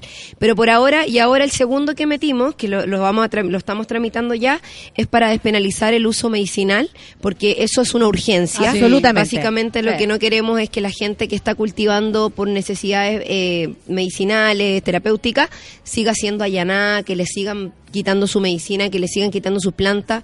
Y, Y en eso estamos con. Daya y Mamá Cultiva. Claro, estigmatizado además. No, y estigmatizados como delincuentes cuando ellos Claro. mismos dicen voy a seguir cultivando, porque mi hijo que tiene epilepsia refractaria necesita su medicina y no estoy dispuesto No, a y cuando uno o conoce sea, el tema en profundidad, de verdad, o sea, que si antes te gustaba la marihuana, ya después empezáis a entenderla mucho más y entendí como Mm. el, el poder de sanación que puede llegar a tener para la familia. Porque es una persona, o sea, el otro día estuve, eh, la otra vez con un chico que en un día él tenía 15 ataques de epilepsia Mm. Y esta vez ya no tenía. Con O cannabis. sea, imagínate Wow. cómo él andaba de tranquilo por la calle, me decía, podemos salir ahora, antes nos daba susto. Exacto. Y, la, y, y calidad de vida es estar en, en- viviendo en comunidad con como cada uno elige vivir. Pero también. sigue estando súper estigmatizado. Entonces, Ah. ahí a propósito de la despenalización, hay un esfuerzo legislativo. No se sabe mucho, pero pero ha sido un parto y, bueno, yo soy matrona, así que sé de parto. Oye, Carol, eh, ¿cómo, ¿cómo se viene? Bueno, te habíamos preguntado en, en, en fuera de fuera de micrófono. Claro. Esta como salida o no salida del comando de Guillermo y la verdad es que claro, ahí está posverdad, Elizalde con lo que nos contaste, Sí. pero cuéntanos la historia porque tú estuviste así codo a codo con Sí. Yo creo que era eh, bastante, ¿cómo se podría decir? Como vistoso que tal vez se hiciera acompañar, porque como esto todo es que sea mujer, que comunista, Sí, o sea, y todas esas... esas La a- chica comunista a- me pusieron incluso. ¿La chica ahí hay comunista? meme, sí, po. La, la, la senadora Goich dijo, esa chica comunista que la acompaña. ¿Verdad? ¿No te Bueno? Sí. estamos aquí con la chica comunista. Sí. ¿Y cómo, cómo viviste tú desde adentro primero la campaña? Porque estaba ahí haciendo tu propia campaña. ¿Cómo esto afectaba a tu propia campaña? ¿O la gente qué? ¿Cómo, cómo la hacía ver que tú estabas ahí con Guille y al mismo tiempo... eh, Como eh, candidata. Como candidata. Sí. Mira, fueron, yo distingo esto en tres etapas y creo que es súper importante aclararlo porque en definitiva a veces como que pasa todo tan rápido que no, que, que desde adentro he seguido de otra forma. Yo distingo tres etapas. La primera etapa, que fue donde yo al menos tuve un rol más activo, eh, fue la etapa de la recolección de firmas, que fue precisamente la etapa más dura, porque era la etapa donde nadie creía, donde algunos miraban como más desde afuera, como sí apoyamos, pero, pero no nos casamos mucho. O sea, en verdad, los que creímos en esta cuestión desde el principio nos fuimos mucho. Eso, es- esa es la verdad. Y bueno, y salimos a recolectar firmas porque la decisión de Alejandro Guiller de inscribir su candidatura como independiente y no al alero de un partido fue una decisión propia que muchos respaldamos a propósito también de resguardar la independencia que lo caracteriza y que yo creo que de alguna manera igual le hace bien a Chile a propósito de que son mayoría, pues los independientes hoy día son mayoría, son digo porque yo soy militante.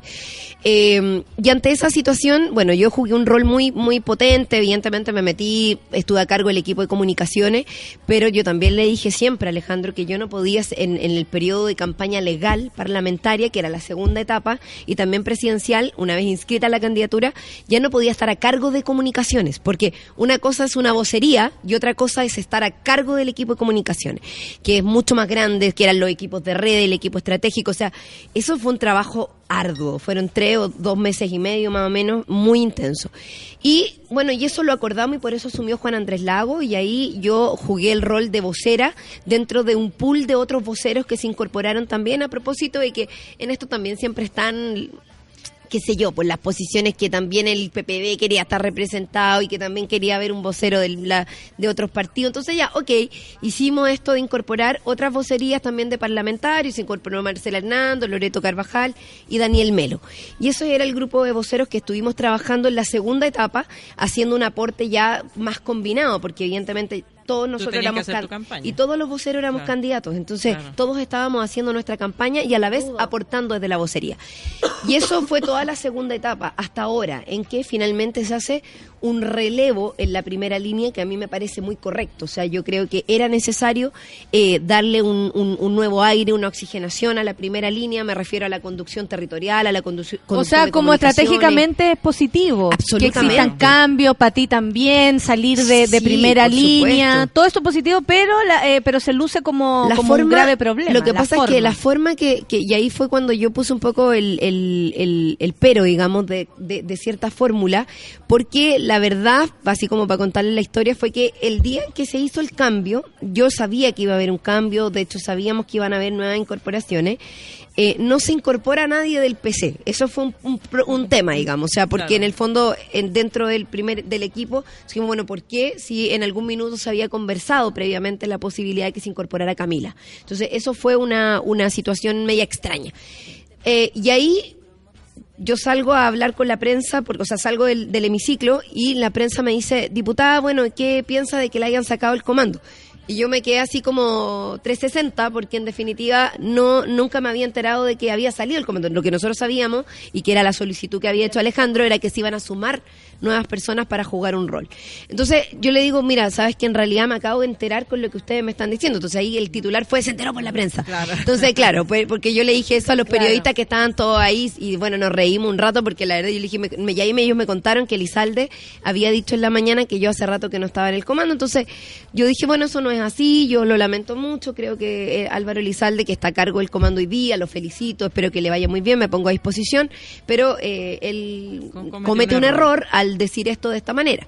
Y Elizalde me llama posteriormente para decirme que él había cometido un error. De hecho, viajó a Valparaíso, conversó conmigo, me pidió disculpas eh, públicamente, ¿no? Eh, también lo hizo a través de la prensa, no salió mucho eso porque ya no era tan polémico. Eh, y también me llamó Alejandro Guiller para pedirme que yo pudiera seguir contribuyendo como lo habíamos hecho hasta ahora desde el comando. Y dije, por supuesto, yo no tengo ningún problema, lo voy a seguir haciendo, pero ya en otro rol, que en el fondo es lo que corresponde en una tercera etapa. Así que eso, yo por eso después dije, bueno, el impasse está resuelto, ya Bacán. el tema está despejado, yo no me siento fuera para nada, al contrario, de hecho estoy trabajando full Eso te iba en a esta preguntar, segunda ¿qué es, lo vuelta. que, qué es lo que está pasando ahora? Porque el otro día apareció eh, Piñera diciendo, bueno, si no tienen ellos la forma, la posibilidad de salir a la calle, como si no ellos no se pueden desplegar, que me imagino que también es por organización, Lucas. dinero. Y un Desplegar así como un mapa Sí, que se despliega. Es que él así dijo que así, se bueno, si no se pueden des- desplegar eh, los demás hombre. Y yo me desplegué, es como, disculpen por haberme desplegado y poder desplegarme. desplegable. Y poder desplegarme con todo mi equipo. Eh, y él, lo, claro, y es como, por supuesto, me imagino que, que frente a esa capacidad de reacción económica no hay quien pueda competirle. Sí, claro. Pero ¿qué es lo que está haciendo ahora el comando? O sea, ¿cómo se, cómo se enfocan, eh, por ejemplo, eh, esta, eh, pro- no sé, forma de unir, eh, Sí. eh, no sé, voluntades de Frente Amplio, más, más la que existen Sobre todo por ahora acá? que acaba de salir la resolución de Revolución Democrática de... eh, de ir con Guiller. de apoyar si es que Guille asume la bandera no más FP o alguna y- otras que menciona. Mira, lo que, lo que estamos, a ver, efectivamente nosotros estamos en este momento en una etapa súper potente, súper importante, porque yo creo que Alejandro Guiller tiene muchas, pero muchas posibilidades de ser el próximo presidente de Chile. O sea, yo tengo la impresión de que es evidente y que va en evidencia en la última elección del 19 de noviembre que somos mayoría. Los que queremos transformación, somos mayoría los que queremos interrupción voluntaria del embarazo en tres causales, somos mayoría los que queremos educación gratuita, somos mayoría los que queremos terminar con la FP. Y eso da cuenta de la votación de Alejandro Guilleri y de Beatriz Sánchez, que le fue muy bien también en esta elección. Y eso es muy bueno, creo yo, digamos. O sea, muy bueno porque es mujer, es muy bueno porque movió el eje de eh, programático, es muy bueno. O sea, para mí en lo personal... Son dos periodistas. Me parece que son dos periodistas. Me parece muy interesante el escenario que se configuró. Ahora, el tema está en que efectivamente eh, es- nosotros estamos en una etapa más que, o sea, igual estamos saliendo a la calle, estamos haciendo feria. Yo estoy, yo tengo una cábala que en el fondo no una cábala, pero es una como cuando salí electa la primera vez, yo hoy día también lo estoy haciendo. Inmediatamente después salí a la calle a dar las gracias, o sea, ir a la feria y eso también lo estamos vinculando con el llamado al 17 de noviembre, de diciembre, perdón a votar en una segunda vuelta. Está bueno. Entonces, eh, Porque eh, es como, gracias, acuérdese. Ah, Exacto, claro. pero pero en ¿Qué va definitiva a ser el 17 de diciembre? Claro, ¿qué va a ser el 17? No, pero en definitiva también, y hay mucha confianza, fíjate, yo salgo a la calle y la gente me dice, no, hay que ir a votar el 17, hay que sacarlo, hay que llevar más gente, yo estoy trayendo a mis primos de no sé dónde, no puede ganar este hombre, qué sé yo, hay mucho de ese ánimo.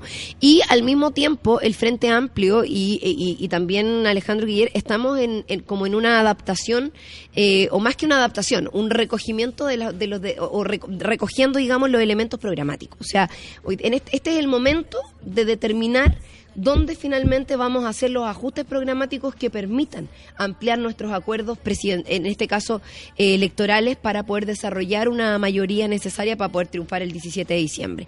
Y en eso estamos. Antes de ayer se hizo un encuentro ahí en el Teatro Coliseo, estaba lleno, llegó una alta, una alta cantidad de personas de la democracia cristiana, lo que fue súper positivo también. Ellos ya derechamente están incorporados así, pero full a la campaña. Bueno, está en el comando también eh, Yana Proboste, que es el, eh, senadora electa. Ellos se están incorporando, incorporaron alguna idea, se recogieron algunas ideas programáticas, evidentemente de las ideas programáticas en la línea del programa de Alejandro Guiller. O sea, no, no se trata de retroceder en lo que ya hemos planteado a propósito de visiones más conservadoras que pueda tener el programa de Goich. Pero sí se recogieron ideas que ayudan a avanzar en ciertos ámbitos. Y en relación al Frente Amplio, lo mismo. O sea, Alejandro Guiller hizo dos planteamientos que a mí me parecieron muy interesantes. El primero era, porque lo del CAE ya lo habíamos planteado. La eliminación del CAE ya era parte de nuestro programa. Pero la eliminación total, porque yo ayer vi las noticias. 40%. No sé, quizás estoy viendo mal el canal, ¿cachai? Pero que dice que no es eh, no, No. es como la condonación total, No, es que sino una que de un cosa- 40%, Sí, no sí. sé. en una fin, cosa me es la, con qué. sí, una cosa es la eliminación del CAE, que en el fondo es que no siga existiendo. Y eso como medio de, de financiamiento de la educación. Entonces nosotros creemos que sea un elemento base y eso ya está resuelto porque en el fondo está en el programa y estaba desde antes, eliminar el CAE. O sea, ya no hay crédito con aval del Estado y la idea es Para el reemplazarlo futuro. para el futuro. Y la idea es reemplazarlo por un sistema solidario como era el, el- el Fondo Solidario y reemplazarlo progresivamente con la educación gratuita universal, que en el fondo va a ir aumentando progresivamente hasta llegar a la educación universal gratuita. Y, por, y otra cosa es la condonación de la deuda. Claro, Y que era una de las propuestas de Beatriz Sánchez. Claro, el tema es que condonar la deuda completamente son 8 mil millones de dólares. Entonces, tú comprenderás que 8 mil millones de dólares es prácticamente Toda la reforma más tributaria. toda la reforma tributaria y más que la reforma educacional. En cuatro años es súper complejo llegar y hacer una eliminación, es súper fácil plantearlo, pero no es fácil implementarlo. Entonces, ¿qué es lo que nosotros vimos? Era que, o lo que se está planteando, era lograr a lo menos la condonación del 40% de las personas más vulnerables y además se incorporó a eso que las personas, por ejemplo, los estudiantes que tengan CAE y que no tengan trabajo, no tengan deuda y que la deuda pres- prescriba a los 10 años. Que es una propuesta que en el, en el fondo incorpora ir a, que, que es lo que buscan el objetivo de fondo es ayudar a las familias que están endeudadas porque no tuvieron acceso a la educación gratuita que hoy día sí tenemos, pero que hace cinco años atrás no era un derecho y parecía ser que mucha gente ni siquiera se lo cuestionaba, o sea, porque no, no, no estaba en la discusión tener educación gratuita. Hoy día afortunadamente sí, gracias al movimiento estudiantil y al gobierno de la presidenta, pero finalmente hoy día tenemos esta situación y yo creo que fue una propuesta interesante, que se puede seguir Ahora, profundizando, eh, pero que recoge al menos el objetivo de fondo, que es de quitarle esa carga a las familias endeudadas por el crédito con aval del Estado en Chile. Eso tiene que ver con eso. Y lo de las AFP, lo que plantea Guiller en su discurso es terminar eh, con el monopolio de las AFP, porque tú sabes que terminar con las AFP implica necesariamente cambiar con la Constitución. Sí. Y eso, obviamente, nosotros estamos disponibles para Hagámoslo. eso. Hay que hacerlo, por supuesto, pero también necesitamos mayorías parlamentarias para eso, pues si la constitución está amarrada. Y no, no hay ninguna fuerza política que tenga la mayoría parlamentaria por sí misma, si no es con un acuerdo entre conglomerados. O sea, si el Frente Amplio y Fuerza de Mayoría no se reúnen, pa- y, y además la democracia cristiana, para poder tener una mayoría, no vamos a poder hacer ni siquiera cambios orgánicos constitucionales, que ya son los quórum más bajos. ¿Te fijáis? Entonces, Ya, pero eh, en, el, en la actual composición del Congreso Sí. eh, eh, y también hay que decirlo, una alta representación del Chile Vamos, con, con, con acuerdos entre todas las fuerzas que tú mencionas, eh, ¿sería posible avanzar o aún faltaría eh, eh, convencer a gente de Chile Vamos? Mira, va a ser posible avanzar al menos en el cambio orgánico. Constitucional, que es lo que Ya. mandó la presidenta, que es la modificación del artículo 15, que es el que establece los mecanismos para cambiar la constitución. Acuérdense Ya, ustedes que sí, Pinochet hay- fue tan inteligente que dejó una constitución que no se puede cambiar. Entonces, la constitución solo permite reformas, no cambios en sí misma. No hay, no hay- ninguna parte de la constitución dice cómo tiene que ser cambiada. Entonces, para eso la presidenta mandó un artículo. Me da rabia. Sí, da rabia, da rabia, da impotencia, porque además, claro, de- desde afuera uno dice, bueno, ¿por qué esto no cambia en la constitución? Claro, a mí me da hasta frustración, porque digo, pucha, estoy ahí adentro y no lo puedo hacer por sí misma. O sea, Claro. no depende solo de mí, no depende solo de mi coalición, no depende solo No de mi ni siquiera un partido. conducto de cómo Ya, hacer pero algo día- así. De hecho, ni siquiera está el día- conducto. Ahora la presidenta presentó... para- la- el- sí, ese se puede hay modificar. votos para ya entonces hay que va a estar eh, súper pendiente ¿y qué de cada Guiller? voto de eso Y porque fíjate Ay, no, ahí- me- no, ahí se no me pro- enteré de lo que estaban hablando. Me perdí. es que la constitución hoy día no tiene un mecanismo para modificar la Sí, sí, constitución esa La misma constitución Entonces, dice, sí, no me está cambian. Ya, pero- arriba de eso. Tene- tenemos los votos digamos Ya. Existen los votos suficientes para crear ese El mecanismo. Sí. a través del artículo Hoy día, 15, que está el- y el proyecto ya está presentado. Que es el que mandó la La presidenta. y eso es clave para luego hacer otros Modificaciones. cambios. Porque ese, ese artículo contempla tres cosas. Asamblea constituyente, eh, con- eh, co- convención bicameral, que en el fondo sea entre las dos cámaras, y eh, plebiscito para definir el mecanismo. Y Guiller, lo que dijo ayer en su o antes de ayer en su discurso, fue algo bien importante. Él dijo, si el Congreso no es capaz de tomar esta determinación, él como presidente tiene la potestad de llamar un plebiscito. Y va, dijo, voy a convocar un plebiscito para que la ciudadanía decida. Y que decida el Me mecanismo. Y en ese, y Voy ese- saliendo a votar. y en ese mecanismo, no, y en ese, meca- y en ese ¿A dónde hay que ir a mecanismo, asamblea constituyente va a ser, yo creo, el, el mecanismo mayoritario porque hay una posición muy amplia en relación a eso. Entonces, como que en el fondo estamos viendo la luz un poco en relación a esto, pero también el candidato presidencial que va a ser presidente de Chile tiene que hacerse cargo de darle viabilidad eh, a, a las cosas que se va a comprometer, pero no puede llegar y decir, sí, terminamos ahora con las FP. Ya, pero ¿cómo? Porque ahí es donde sale la derecha a decirle, ya, pero a ver, ¿cómo? Si usted ni siquiera ha cambiado la constitución, si no tiene cómo cambiarlo. O sea, no puede terminar. con- Entonces, lo que él dice es terminar con el monopolio de las FP. ¿Para qué? Para constituir un mecanismo alternativo y que exista la opción. De hecho, lo que él dice, vamos a buscar una opción desde el Estado para que el cotizante pueda elegir, que es lo que no contempla el actual proyecto, porque el actual proyecto establece un fondo de ahorro colectivo que lo va a administrar el Estado, que en el fondo es este fondo de ahorro colectivo que se establece con la cotización adicional del empleador del 5%. Pero lo que dice Guiller, van a poder elegir entre cotizar en la FP o cotizar en el fondo de ahorro colectivo que va a administrar el Estado. Entonces, eso también te va a dar una alternativa que Ya, le va a ir no quitando a espacio poder- a las FP. Sí. Todavía, todo- todavía no vas a poder elegir que tu cotización del 10% vaya a una FP estatal. Todavía no. Lo, no, lo que pasa es que el proyecto está en tramitación en este momento, que el proyecto también que presentó la presidenta, que lo que hace es crear un fondo de ahorro colectivo. No, sí entiendo, una- pero eso es un no una- adicional, es y un no es una 5% FP estatal, adicional. es una, es, porque no se le quiso poner el concepto de Por FP. eso, no te Va estoy preguntando por ese 5%, Ah, te estoy preguntando por el 10%, por la cotización, por la cotización tradicional. individual. Claro, Sí, entonces esa todavía no la vas a esa poder. es la modificación que propone Guiller en el fondo, que es que tu cotización individual, que hoy día va obligatoriamente a la FP, pueda ser poner, opcional ¿no? y tú la puedas poner en un fondo público. Ya. Entonces, esa opción es la que te va a permitir construir una alternativa desde lo público para que las AFP no sean el monopolio. Y eso es lo que, por eso él dice, vamos a ponerle fin al monopolio de las AFP para construir una alternativa pública que dé garantía de que finalmente no tienen ellos eh, la posibilidad de llevarse todo lo que quieran. Qué increíble cómo se armaron las cosas para no ser eh, modificadas. ¿Cuánto tiempo nos va a costar? ¿Cuántos años nos va a costar salir de esta- la constitución de Pinochet?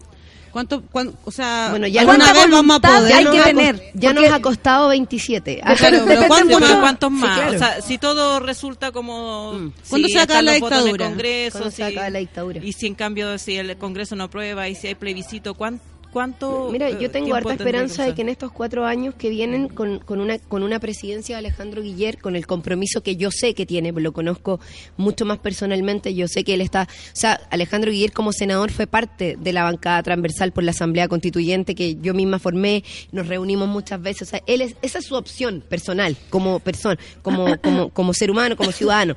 Y al mismo tiempo también tiene una plena convicción de que la constitución es un, un, un- un estanco permanente Sí. para el desarrollo de políticas públicas. Es Entonces, que desde ahí nos estamos atrapadísimos. Exactamente. Oye, Carol, al- yo creo hay- que en estos cuatro años vamos a tener nueva constitución. Yo me, me puedo Oh, casar con ya. esa idea siempre y cuando el Lo dijo proceso. aquí. Sí, no, de verdad, yo creo que siempre y cuando el proceso se dé con las voluntades políticas necesarias y que, y que la ciudadanía también presione, porque también es Sí, pues, sin cierto. participación no pasa No nada. pasa nada, pues, porque Yo ahí creo que esa va a ser la gran, la gran piedra, la piedra para que para Guillero, para Piñera, el que sea que se siente ahí, va a ser la gran piedra, así como en algún momento lo fue el movimiento estudiantil. Mm. Ahora va a ser la FP porque era lo que ocurría lo mismo con, el- con el movimiento estudiantil, es transversal. Y a cualquiera le toca y a todos les toca el O sea, bolsillo. la FP no te A- pregunta qué partido tienes para Exactamente, entonces de la misma forma, la de la misma igual, forma la gente se va a unir y, y- y a, a exigir y con justa razón también eh, que se muevan las cosas más rápidamente, porque pareciera que tenemos que pedirle permiso a los millonarios para mover un, un dedo y la verdad es que sin nosotros tampoco esas personas existen y ahí el poder es nuestro. Oye, es. Carol, ¿qué vamos a hacer con eh, estamos el otro día estábamos hablando acá con la con la André lo importante que debería cambiando de tema ser una un, eh, hacer una ley Mm. y que ya está por lo que nos contaban una ley de violencia contra hacia la mujer eh, modificada. Claro. eh, que, que, mm, que atendiera a las parejas informales digo que no están casados por ley. Mm. eh, el pololeo la violencia entre Contra la mujer fin. contra la mujer y, con- y la violencia la violencia en general eh, eh, de, de pareja porque también por ejemplo eh, homosexuales también me dicen acá somos mi pareja es hombre y resulta que reacciona y yo estoy yo estoy desde el otro lado. O sea, que ser pareja no sea una atenuante para la violencia. o sea, exactamente. Qué hacemos con esa ley que a nosotras nos parece que es importantísimo hacer algo desde ahí, Mm. porque vamos a denunciar y no ocurre nada. Eh, y si lo hacemos, probablemente tampoco va a pasar algo y además vives la, experien- la triste experiencia de ser negada, que te, se rían de ti eh, y repetir la experiencia casi por parte de los carabineros en algunos casos. Entonces, eh, ¿qué vamos a hacer? ¿Qué Sí. viene para allá? Porque eh, yo te, te digo al tiro, yo voy a hacer la piedra en el zapato para los Muy cuatro bien. años porque siento que eh, es algo que se tiene que hacer desde ahí para que después nos puedan ayudar en los hospitales si llegamos con un con un brazo menos, ¿cachai? En los hospitales, en las clínicas, o sea, algo tiene que suceder para que también la, la, la columna vertebral de esto se modifique, porque si no, no, ¿cómo nos defendemos? Sí, no, de, acu- de acuerdo. Yo creo que hay un hay harto harto que hacer, porque en definitiva eh, culturalmente ya tenemos un retroceso, o sea, te- estamos en una en una situación, no un retroceso, sino ten- estamos en un estanco, creo yo, respecto de entender los tipos de violencia. O sea, en Chile solamente se entiende la violencia intrafamiliar y si no hay violencia dentro de la familia formal, como bien decías tú, no se reconoce de otra manera. O sea, no hay no, no hay tipificación de delito en esos términos. Entonces, partimos de una base súper atrasada, digamos, de lo que tenemos en la actualidad como legislación. Nosotros hemos estado incentivando desde el Parlamento, tenemos una, eh, hemos hecho harta iniciativa, yo tengo ahí todo una, un listado de iniciativas, con la Camila hemos trabajado harto en eso, en una agenda de género que nos hay, que, donde hemos ido poniendo temas. De hecho, por ejemplo, con OCAC, que es el Observatorio contra la contra el acoso Callejero. callejero eh, hicimos un proyecto de ley por el tema del acoso callejero que hacía cu- daba cuenta de una violencia que se expresa principalmente hacia las mujeres. Una de cada cuatro mujeres ha, ha sido acusada eh, eh, sexual con connotación sexual O sea, en la calle. Eh, O sea, el, el sí. 9 de cada 10. Sí. Y, y, y, y, Ah, no, no, perdón. y no, Eh, y no por 9 de ¿cómo cada es? 10. Tú dijiste una de sí, cada no, son cuatro. Tres de cada Eh, cuatro. sí, tres de ahí cada sí, cuatro. ahí sí. No, y ahora salió cada el, cuatro, el o sea, 9 de cada no, 10 sí. y, de, y de cagado nos ponemos 10 de cada 10 para que nos Sí, ofendan. es verdad. Para que nos Pero, ofendan. pero en el fondo tiene razón. Son tres de cada cuatro. La- el estudio que les- le presentó CAC hace dos años ya, donde ellas daban cuenta de hombres y mujeres, ¿ah? porque el acoso no es solo hacia mujeres, pero son principalmente mujeres las que han tenido acoso en este ámbito. Entonces nosotros, por ejemplo, con eso llenamos un vacío, porque la actual ley de abuso, por ejemplo, lo que te plantea es que si no existe penetración, no hay una violación. Entonces, la violación, si, si a ti te, toque, te pueden toquetear entera, eh, qué sé yo, lo que sea, y eso no es violación. Entonces, te das cuenta porque el concepto es violación y la violación contempla el coito. Si no hay coito, no hay violación. Entonces, hay una situación ahí que es súper burda porque al final tú puedes ir a denunciar y tu, tu caso de, de- de abuso puede quedar en absoluta impunidad. Como Y queda eso- la mayoría. Como queda la mayoría. Además, los peritajes son genitales, ¿no? los peritajes son genitales, si no hay muestra, si, por, por- sí. por- te fijas, Sí. entonces finalmente por eso... Si no hay algo están- físico que lo demuestre, No, Exactamente. tu dolor, es, eh, no sé, psicológico no, no existe. No existe. ¿Sí? Eh, que- quería cambiar pero un poco la, la- el tema, pero igual dentro de lo que Mm, nos, No nos llama sé, que el no feminismo. sé, mándamelo por WhatsApp. Ya, al tiro, espérate. Eh, ¿Cómo se vive en la política el feminismo? ¿Cómo, porque tú hay, hay hablado varias veces de, de Camila Vallejo, ¿cuáles son tus otras compañeras? ¿Cómo se vive la sororidad? ¿Cuáles son las dificultades que ustedes tienen Mm. que vivir? No ahora que ya han ganado, o sea, onda, que se siente ganar, sino y- que desde antes, desde claro. más chica, desde cuando Sí. ya nadie te pesca, hasta... Y sumo que hay más mujeres. ¿Qué, qué significa si hay un cambio significativo o no en, en la ley de cuotas con la ley de cuotas? Sí. Ahí son tantas cosas. ¿Cómo se vive el feminismo? Está Sí, buena. ¿Cómo se vive el feminismo? Sí, ¿sabéis qué? Ha sido muy interesante porque efectivamente nosotros hemos tratado de incentivar la sororidad en el Parlamento, incluso eh, dentro de la, de la dentro de la diferencia, diferencia, claro. sí.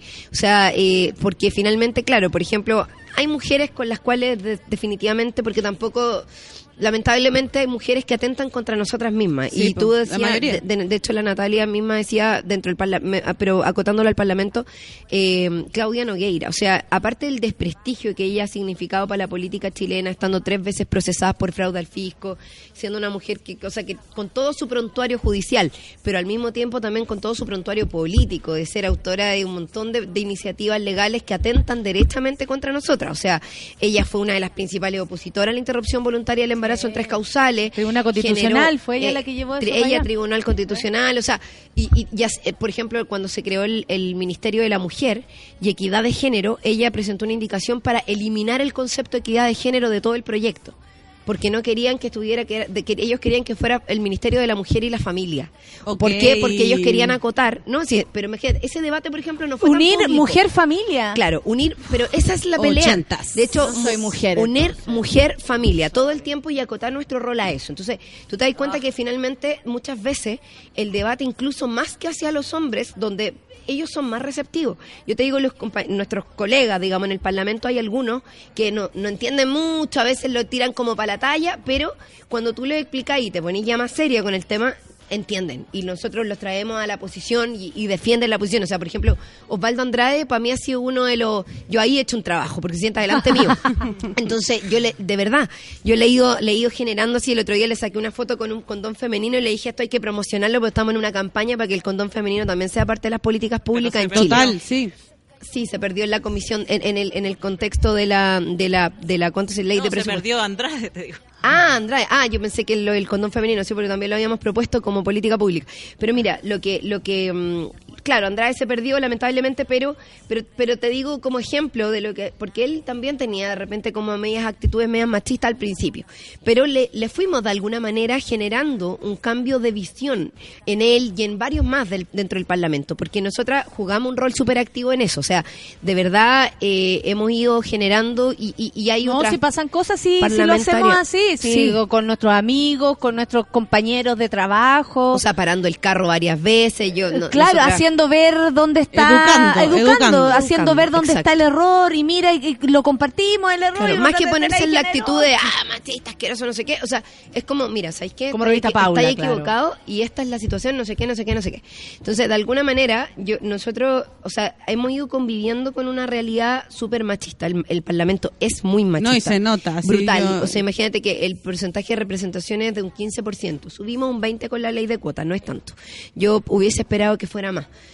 Eh, pero, pero por lo menos ya fue una acción, ¿no? Yo valoro mucho la ley de cuotas, creo que afortunadamente Pero hay que permitió, avanzar ahí, ¿no? pero hay que avanzar ahí porque, por ejemplo, no sé, pues, entraron más- muchas más mujeres de renovación nacional, lo que es valorable. Yo, yo felicité a No sé Reno- si a Re- convino tanto. Pero, pero ¿qué es el tema? Ponte yo ahí re- el yo micrófono, valoro a, Renovación Nacional por haber llevado candidatas que realmente pudieran ser electas, competitivas, porque hubo partidos que llevaron candidatas que no fueron electas y que, o que, Era que- pa- que- que eran como para rellenar el cupo de la ley Ah, cumplir con la ley de ah, cuota. Entonces eso también es cuestionable, ¿te fijas? Pero finalmente eh, Renovación Nacional da un ejemplo en eso. Yo eso también hay que reconocerlo, porque sacan la mayor cantidad de mujeres del Parlamento. Pero eh, pero también, por ejemplo, hablábamos con la Marcela Sabat, que es una de las personas con la que tú podéis construir sororidad, te lo digo a propósito de ella, también la Pepa Hoffman, mira, con la diferencia, UDI, Renovación pero son mujeres con las que si tú te ponías en una línea común de, por ejemplo, el tema de la ley de cuota u otras cosas más, ellas tienen una posición que ayuda a empujar, al menos la Marcela, la, la quizás la Pepa no tanto en el, en el tema de ley de cuotas, pero creo que con que se puede construir eso, eh, pero ellas nos decían que dentro de las mujeres que entran de Renovación Nacional hay varias que son medias conservadoras o, o bastante conservadoras. Entonces, ahí entonces, bueno, vamos a tener que ver qué pasa con el aporte que ellas pueden hacer, al menos O sea, en materia de género. Carol, no tú sé. decís que, que eh, de algún modo, más allá de la cuota, son las mismas mujeres las que a veces han puesto dificultades para sacar, para avanzar, porque finalmente eh, es la, o sea, si vamos todas con fuerza, si entendió Andrade, pues, puede entender mucho más allá, o sea, Pero se lo puede que yo hacer entiendo de lo que un tú estás trabajo diciendo, incluso claro, interno. que es más difícil trabajar con esas mujeres. Exacto. Es más difícil Es más que con Andrade, pero- por ejemplo. O sea, claro, es que hay hombres Debe que son más difícil lla- para todos lados, Hay, hombres que son más llanos al tema y que los hemos ido involucrando cada vez más y que también de alguna manera este empuje que hemos hecho las mujeres desde la sociedad civil, desde las organizaciones, desde, desde visiones como de- desde la construcción del feminismo más social, ¿no? Desde no ta- no solo desde lo teórico, sino que también desde la perspectiva pública, de salir a marchar cuando hay un femicidio, de, de- de expresar Comunitaria. posiciones comunitarias de este concepto de la sororidad que a mí me encanta porque encuentro que, que, no- que nos da también una visión distinta de cómo enfrentarnos desde las mujeres. No ¿Lo está garantizado explicar? solo por estar mujeres. ¿Lo puedes explicar? Porque yo creo que mucha gente no sabe Antes de terminar, sororidad. porque por horario ya Ah, sí. estamos, Uh, todas tenemos pasado. que irnos, miren, son las sí. 10 con 37, bueno, la Andre no, que se puede quedar un rato más, pero todas las demás sí, y Carol que ya tiene que ir a la, a la cámara Sí, en ya este... Estoy haciendo la cimarra todo Para el que- rato. para Uno que- tiene que ir al baño nomás. Para que explique, para que... Pero con la escalera no, yo me guardo. Ah, no, yo igual. que- Ale, tu última... No, que yo quisiera que la Andrea, por ejemplo, que es más experta que yo en este tema, explique lo que es sororidad. Sorori- Ayer estuve haciendo una clase en el Liceo 1 Ya. a niñas de séptimo básico que me preguntaron lo mismo. Igual igual quería decirte que eh, está como ese interés desde chiquitita. Sí. Sí, Eh, mucho más ahora. La solidaridad vendría siendo como una, una perspectiva, pero también es una práctica de, solidari- de solidaridad entre mujeres, que vendría siendo como el equivalente más o menos con todas las diferencias que uno puede tener, y hay libros al respecto, como la fraternidad, pero llevémoslo al género femenino, o sea, las mujeres como sororidad, como la SOR, ¿cachai? No es que seamos monjas todas, sino que tiene que ver con cómo nosotros a través de la empatía generamos no solamente y, de- y del acompañamiento y del apoyo y, de la, y del diálogo y de la reflexión crítica, porque el feminismo es una herramienta de transformación social, pero a través de una reflexión crítica, eh, en redes, ¿cachai? En el que esta compañía se, se- se afianza en estas, en estas redes que nos van a ayudar a lograr cosas, ya sea oponernos a algo, conseguir algo, eh, tomar posición, eh, ya sea proponiendo o, o, o, o en- o- o- o absteniéndose, no silenciándose. También, a veces sí. solo quedar callada tú colaboráis. Exacto, pues, ¿cachai? Cuidándonos. Como- Con Erika fondo- Olivera hicimos eso. Claro. Ahí estábamos las criticaron igual claro. En el fondo, en el fondo es cuidándonos, ¿no? Entre Eso es nosotras. cuidándonos, eh, po. porque en definitiva muchas veces somos nosotras mismas las que hacemos cuestionamiento de nosotras mismas, ¿no? Eh, Ah. Y hay, hay razones en algunos momentos, pero también eh, cuando son cuestiones así como, oye, que está gorda, oye, que está fea, oye, que no sé qué, oye, o sea, es una cuestión que también tiene que ver, o sea, está muy culturalmente arraigada y que de alguna manera también es parte, es producto, creo yo, de la sociedad patriarcal, machista en la que vivimos, donde es como cuando hay algunos hombres que dicen, no, pero si las mujeres son las principales responsables del machismo, porque, porque crían a los hijos de manera machista. Entonces, claro, finalmente uno podría encontrarle algo de razón a ese concepto. Pobrecito pero ellos, finalmente, de pero- la vida, ¿ah? Exacto, pero ese Mm. es el problema en el fondo, porque a la larga es no ver que hay un problema que es estructural, No que es social y, y no ver sus propios privilegios. Ese es el problema. Entonces, Es un al concepto final... de compañerismo también, Exacto. Es como cuando Mira, con la compañera, Cami- con la. Camila hicimos una vez... Por a la- supuesto, si no es tan Eso. difícil. Lo que pasa es que todo empieza con fem y eso lo, les Y eso perturba. ya les molesta. Sí, sí. es Les perturba, Les algo les pasa con que se llama feminismo. Si se llamara cual- de otro nombre, igualitarismo, eh, tal No, vez ese les gusta más, ese les gusta Ese más. les gusta, Sí, sí. Es- No, tú, tú no eres eso, eres Mira, igual, igualitarita. Por ejemplo, la Juventudes Comunistas, en la última, en su último congreso, yo era secretaria general en, en, en febrero este año, nos declaramos, bueno, yo ya yo pasé al partido, pero la Juventud Comunista se declaró por, por, por estatutos feministas. La Juventud Comunista como organización, o sea, no eh, ya hay hombres feministas también, y eso da cuenta de que una organización establece dentro de su principio el feminismo por la lucha de la equidad de género con desde una adelante. perspectiva de clase y de ahí para adelante. Entonces, es bien interesante porque también, hay- y es una gen- y lo digo porque es una generación, y el- la juventud se adelanta al partido, porque el partido no estableció siempre, una definición siempre, sí. en ese ámbito, pero la juventud política se adelanta a una definición política en un congreso donde habían 500 jóvenes de todo Chile, de entre 15 y 27 años, que son lo que, lo que el, el rango de edad que, que militan en la juventud, y hacen una definición como esa. A mí me pareció muy importante, muy interesante. Había oposición de parte de algunas personas mayores dentro del partido que decían, no, pero ¿cómo si nosotros somos marxistas? Bueno, pero Nosotros no si somos hay, hay feministas, somos visión del, mar- marxismo, desde, desde el marxismo, desde el marxismo hay visiones, o sea, hay feministas desde el marxismo que han entregado tremendos Pero aportes, o sea, y, y así tenemos mucho que estudiar y yo creo que hoy día, sobre todo desde la perspectiva de clase, la mujer trabajadora, pobre, es la más explotada, es la más perjudicada, es la más postergada. Y esa perspectiva de clase también nosotros la estamos involucrando en nuestra visión de trabajo político. Y eso por lo menos cruza nuestro quehacer parlamentario todo el rato. Bueno, el feminismo también tiene una Oye, perspectiva de clase. interesante pre- eh, pre- entrevista. Eh, nos habríamos quedado hasta las doce y media, ¿cierto, Ale? Muchas sí. gracias por venir también. Eh, André, no sé si te quedas conmigo, pero igual eh, les doy las gracias por estar aquí conmigo. Eh, a Vilma por haber venido. Y Carol, muchas gracias por, por seguir adelante, por, por eh, gritar lo más fuerte que podáis. y, y te estamos mirando. Sí, sí, sí, bacán. Nos estamos leyendo. Que te vaya bien. Con los te vaya 27 bien. celulares.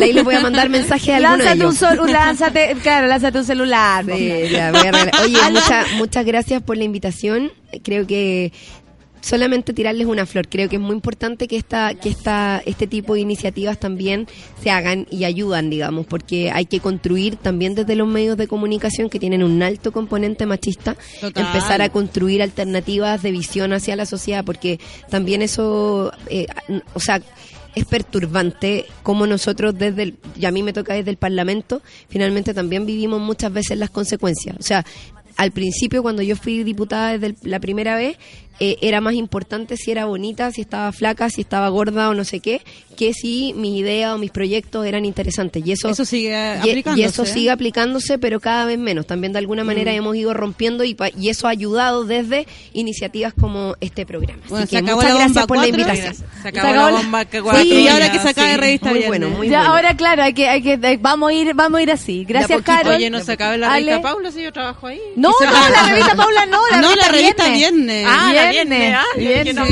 O las en pelota. Eh, claro. Todas las que Todas, se todas, acaben, todas, se las- claro. Gracias Ale, gracias André, gracias Carol Gracias, por estar Natalia. aquí esta gracias mañana y volvemos con una invitada en un ratito más después de esta canción. Café con Atenzuela.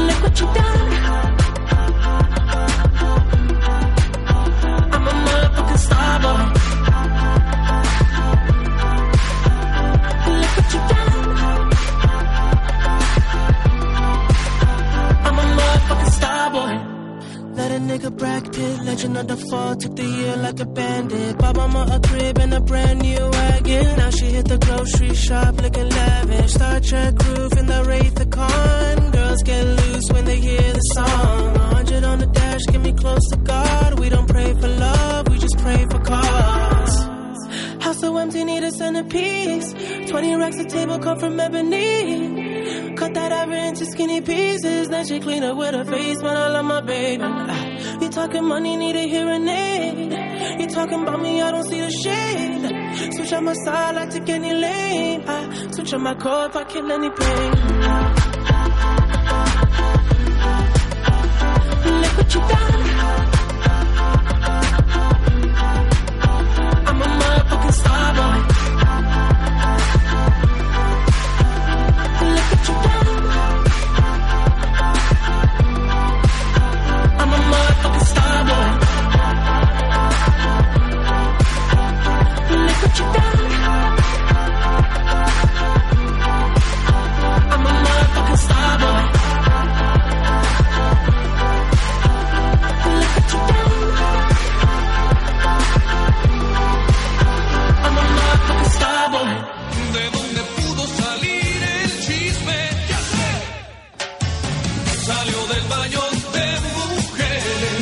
Momento, Natalia Valdebenito te invita a pasar al baño de mujeres. Entra con nosotros y descubre quién es la invitada de hoy.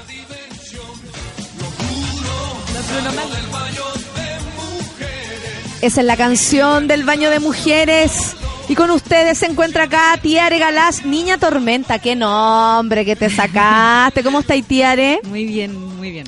Hoy la Tiare nos visita porque acaba de lanzar Losa, su último debut, al- álbum debut, perdón, además del videoclip a La Mar Fui por Naranjas. ¡Ay, qué bonito! Grabó las canciones en su casa, las masterizó en estudio y su mejor amigo Diego Lorenzini, que por lo demás es muy talentoso y simpático, le hizo la portada del disco. Oye, ¿cómo estáis? ¿Hace cuánto tiempo estáis en la música, Tiare? Eh, trabajando en la música hace hartos años, pero haciendo música y cantando hace dos años más o menos. ¿Cuándo tomaste la decisión? Porque cantar, yo me imagino que debe ser... eh, Uh, me costó caleta. Sí, como ya, y yo soy niña tormenta, como No, no, apoderarse. Fue cero eso, fue como... eh, siempre quise hacer canciones, siempre hice canciones, no, no me atreví a mostrarlas, tenía mucha vergüenza, fui súper insegura mucho tiempo hasta que mm, conocí a personas que me estuvieron alentando para mostrarlas. ¿Eso sucedió? ¿Conociste así Sí. como a quienes te empujaron donde Sí. en el hombre indicado? Como te dijeron, vaya, te... Sí, sí. Bueno, dos personas en realidad. Yo, yo les agradecí mucho cuando terminé el disco. Juan Manuel Daza, que es mi pololo, mi pareja, y a Diego Lorenzini, que es músico y bueno, cuando lo conocí se me abrió un- como también un mundo de, de conocer gente que se había atrevido, que no tenía tampoco estudios formales de música ni nada y que solamente quería hacer canciones y las estaban haciendo con lo que tenían, digamos. Ay, dale, dale, André. Ahora, André. Hola. ¿Aló? No, sigo acá. Hola. Ahí está. Es que claro, estaba en la Sí. música, pero se decidió en Claro, pero. ¿qué hacía Trabajaba en producción. Tuve, Mm. Estuve trabajando en producción, en gestión cultural, trabajé en producción en espacios culturales en Buenos Aires, vivía allá un tiempo y después acá estuve dirigiendo la radio del Inju. Inju.fm, un tiempo y hasta que censuraron programas y me fui. Ah, Ahí agarró, no, niña tormenta, no iba a aguantar eso. pues dijo, yo soy niña tormenta, ¿cómo me voy a dejar censurar? ¿Algo así fue o Sí, no? o sea, ¿Cómo ¿Qué onda cuando estés mm. trabajando en un lugar que no se supone te proponía eso? Eh, claro, fue súper doloroso porque aparte ese proyecto lo, lo, lo había, o sea, fue como un poco un hijo, ¿cachai? Como que no había nada y de repente era como, hagamos- hay que hacer una radio y, y lo armé con un equipo muy chiquitito, estuve trabajando la Javiera Tapia ahí con Ah, ya sé. Esa campaña de He for She, ¿no? Sí. Sí, pues, Ahí eh, está. Sí. ¿Podéis, podéis comentarte igual que no me parece no me parece irrelevante ese tema, aunque, No. aunque tú vienes por otra cosa. No, pero- sí, vengo por otra cosa, pero en el fondo Pero también Niña Tormenta, tiene puedes mucho- decir lo que quieras. Tiene mucho que ver porque en el fondo yo, cam- o sea, mi, mi, la forma de, de vivir y todo lo que estoy haciendo ahora cambió en el fondo por tomar esa decisión de irme de ese trabajo fijo, estable, eh, seguro, y donde yo ya estaba como con un equipo armado y qué sé yo, y decir, bueno, no, esto no, no va con lo que yo pienso, no estoy de acuerdo, me están pasando a llevar. Se supone que yo era la directora de la radio y sacaron programa sin consultarme, por ejemplo. Y mm, nada, me fui. Y no tenía ningún plan B. En el fondo, el plan B fue como armar algo independiente y armamos una agencia de gestión cultural que se llama Capitán Cobalto. Y estamos trabajando con el sello Robot. Entre medio de eso, un poquito antes de renunciar, yo ya había empezado a mostrar canciones, a tocar en ciclos chiquititos y qué sé yo. Y ¿Cuáles son los temas, Tiare, que a ti te, te, te mueven? Eh, porque claro, tú decís, mira, que sucedió algo que te mueve tanto que termináis haciendo otra cosa y tomando una decisión de vida, como, ah, sabes que me la voy a jugar. Una decisión política. Claro, y es político y entonces tú, tú vas y, y- y- y tu vida se modifica. ¿Y cuáles son tu- tus temas? ¿Cuál- ¿De qué cantas? Eh, ¿Qué es lo que te, te, te, te vuela la cabeza? Em, este disco en especial es un disco que está muy inspirado en la familia, en, en- es como un disco un poco de retratos familiares, de retratos, la nostalgia y, y el recuerdo de la familia. Em, a mí lo que más me mueve en general son, son, son las emociones profundas, de alguna manera. Este disco igual está atravesado también por, por, por, cosas familiares muy, muy importantes y también está como un poco, reco- recorre un poco el dolor, la, la pena de, de, de perder a mi papá que murió hace un par de años. Entonces, claro, estuvo, tiene mucho que ver esto, no sé por qué lo conté lo del hijo, pero tiene, tiene mucho que ver porque en el fondo como eh, hubo muchas cosas que me estuvieron pasando en el mismo momento. Estoy como esto, esto de la pega y como yo soy súper buena, o sea, como muy trabajadora, entonces como que el hecho de que como que se me desmoronara lo de la pega como que hizo que me desmoronara entera, ¿cachai? Y ahí, bueno, empecé a hacer canciones y me ayudó muchísimo a, a poder estar mejor. Para mí lo más importante en general es como eh, cuidar los afectos, cuidar los tratos, como respeto mucho eso. Y, y estar en lugares donde no pasa eso, eh, para mí era como demasiado difícil. Aparte de cuando uno va en esa, trata, de construir esos lugares también. Entonces te la jugáis para que se viva en amor en, eh, y de pronto te encontráis con las energías cruzadas. Y, y- y uno es Sí, capaz de volverse loca de, de pena, de Sí, impresión, de, de que no podéis creer a veces la crueldad de las personas, etcétera. Qué bacán porque llegamos profundamente al corazón, sin así como muy rápido de la tiare y, y es bacán escucharte hablar con, con tanta eh, eh, eh, emocionalidad. Eh, yo lo agradezco muchísimo.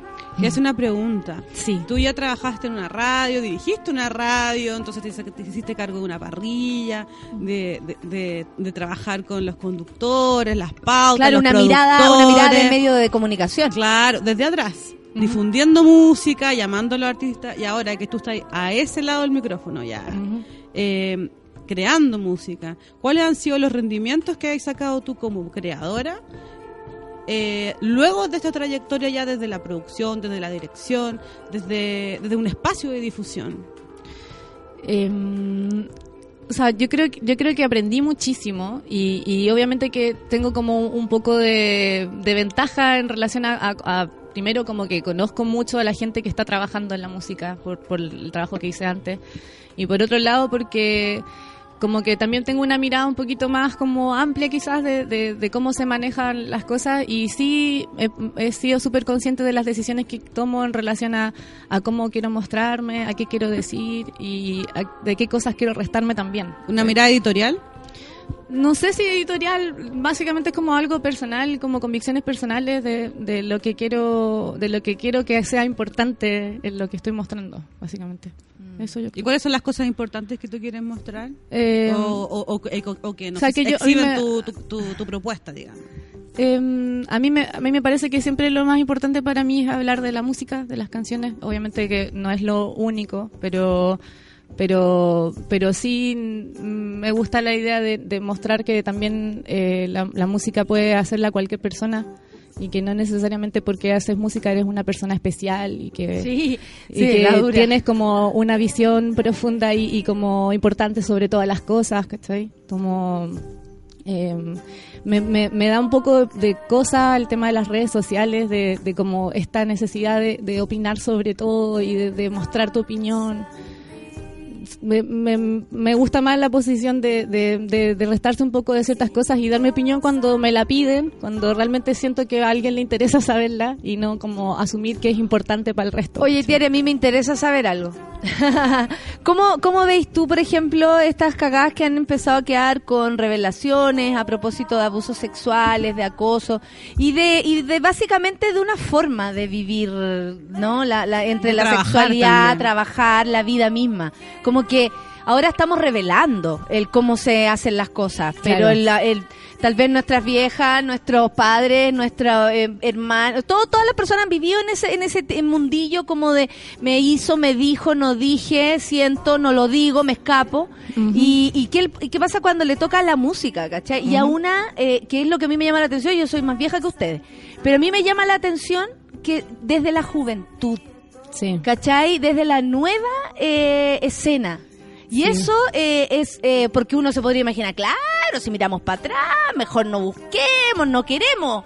Uy, todo así. Pero, ¿por qué? Porque creíamos que lo que estaba presente era casi superior eh, a lo que habíamos visto. Y ahora resulta que aparecen, además, eh, hechos concretos, personas, nombre, no es algo solapado, no es algo por debajo, no, es- eh, no son insinuaciones. Son personas valientes dando su testimonio. ¿Qué opinión Sí. tienes tú, Tiare? A mí me interesa saberla. Bacán. Eh, sí, tengo una opinión obvio, como que a mí, o ¿Qué sea, me parece súper doloroso, me pareció súper doloroso, me...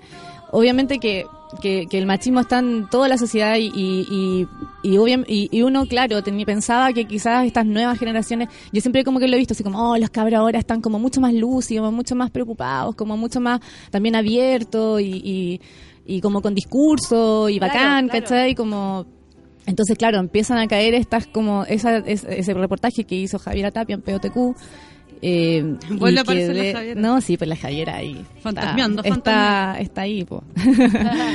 y, y nada, pues la, eh, fue, fue súper impactante porque en el fondo es como gente que uno vio en todas las cotocatas, ¿cachai? Con la gente que, que te encontraba ahí en, en todos lados, que claro, Claro. que invitamos a la radio, que, que, que escuch- bueno, música que escucho, y qué sé yo.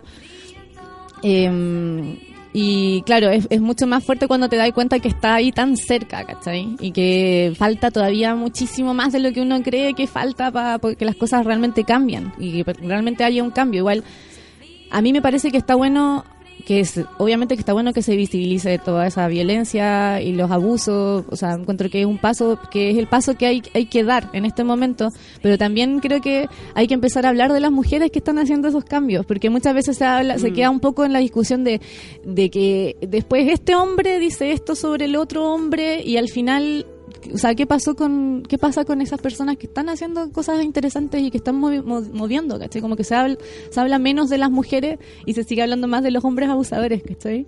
Como que eso también eso también me parece, ¿cachai? Claro, pega a nosotros Entre también. ellos, entre ellos. Entre ellos porque mismos. entre nosotras no, no sé si está ocurriendo tanto No, eso. no, Yo- pues entre las mujeres, pero por eso, pero termina siendo igual como algo entre mujeres, ¿cachai? Como medio, medio como un clan, ¿cachai? Y que tiene que pasar, obvio, pero encuentro que que también está bueno que, que empecemos a, a visibilizar eso, esa otra cosa que está pasando, ¿cachai? Que es como y que el es parte movimiento. de lo mismo, Sí, de po. cómo el hombre escucha al hombre y no escucha lo que está pasando con las mujeres. Y Exacto. cómo esa, esa, esa, esa ceguera o esa sordera habla de cómo estaba operando el machismo como antes y post denuncia con Sí. respecto a la violencia eh, machista o patriarcal, no sé cómo, cómo ponerlo. Tiare, Niña Tormenta, se encuentra aquí con nosotros, que acaba de lanzar Losa, lo grabó en su casita y después lo pasaron a un estudio, toda una onda. Bueno, para que la escuchen, ¿dónde? ¿Dónde te encontramos? A Niña, ¿dónde encontramos a Niña Tormenta? Bueno, está el disco para descarga gratuita en uvarobot.cl, que es el sello que nos agrupa Diego Lorenzini, Chinian the Technicians, tus amigos nuevos, varios músicos más. Y está en Spotify, en las plataformas digitales para escucharlo y en YouTube también. ¿Y dónde va- te podemos ver? Eso, eso te iba a preguntar. Eh, bueno, voy a estar este sábado en un ciclo que se llama El ritmo de las úteras, que es un ciclo que está comenzando, unas chicas que están de Josefina Espejo, que es una música que está empezando a tocar y que está armando estas movidas en un lugar que se llama Cine Pirata, en Mata Oriente. Oye, Y de- Oye, me, me gustó Oye, el nombre. oye. Está bonito, sí. Y puedes pasar toda esa información a nuestra querida Solcita si lo podemos publicar po, para que está bueno, no sabía, yo no tenía idea. Mira, es muy muy así under y está muy bonito. Bueno. Va a tocar las Josefina Espejo, que es muy buena, y Helado Infinito, que es una banda de una chilena con un argentino. El lado infinito. Helado Me Infinito. encanta. Una declaración de, de, de esperanza. Ojalá que algún día haya helado infinito. Eso. Eh, vamos a estar ahí el sábado a la tarde. Y todas tus tocatas también en, la- en las redes sociales. Sí, po. en Niña lo- Tormenta eh, en el Facebook y Niña Tormenta, arroba Niña Tormenta en Instagram. Ahí voy subiendo las fotitos y cositas. Muchas gracias por estar aquí, Muchas gracias por haber venido esta mañana. Eh, ya hablamos, ya te pedí disculpas por los minutos de retraso. Eh, y nos fuimos en volada. Eh, gracias. eh, espérate, que aquí hay algo que me quieren decir. La música, sí, pues la vamos a, a escuchar a ella. Quería despedirme de la Andre. Yo también me quería despedirme de ti. ¿Qué queréis decir? no, nada. Solamente despedirme. Gracias por el día de hoy. Tuvimos, tuvimos un capítulo así de lujo. Muy bonito, muy Como bonito. De los sí. que van a tener hartos likes. Sí, ojalá, escúchelo en el podcast también, recomiéndenlo. panel Saludos para todos los extranjeros que nos escuchan. Sí, Para- tenemos amigas y amigos, Sí, sí. Y tenemos muchos chilenos migrantes también. Escuchando, a mí me llegan siempre esos mensajes porque bacán. parece que soy como la voz del migrante. Me, me gusta igual La voz del migrante. que lleguen. Aparezcan, vengan. Qué bueno. Qué bueno, Ay, yo quiero mandarle un saludo a Daniela González, que es una amiga mía, vecina, que te escucha siempre. Yo sé que está escuchando ahora, así que eso, le mando un besito a la Dani. Perfecto, para en Dani entonces. Dani corriendo en círculo, un saludo para ti. Eh, presenta po, tú, tú, Niña Tormenta, tu canción. Yo me despido, que les vaya bien. Chao Andrés, chao, a todos. Un, un buen día, que se pasaron. Por favor, Niña Tormenta. Bueno, vamos a escuchar Va a llover hasta el domingo del disco Losa. Ojalá. Me encanta. qué lindo, va a llover hasta qué lindo.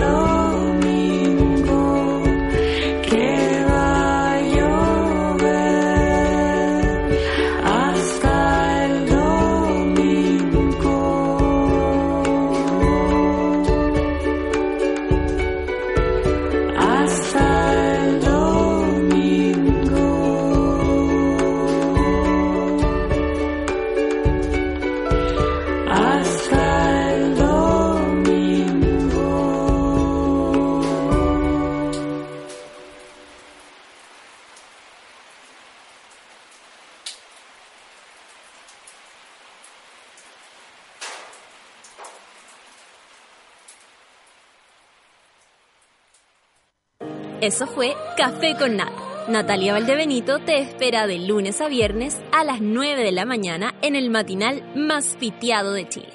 A mucha honra. Solo por Sube la Radio. En otra sintonía.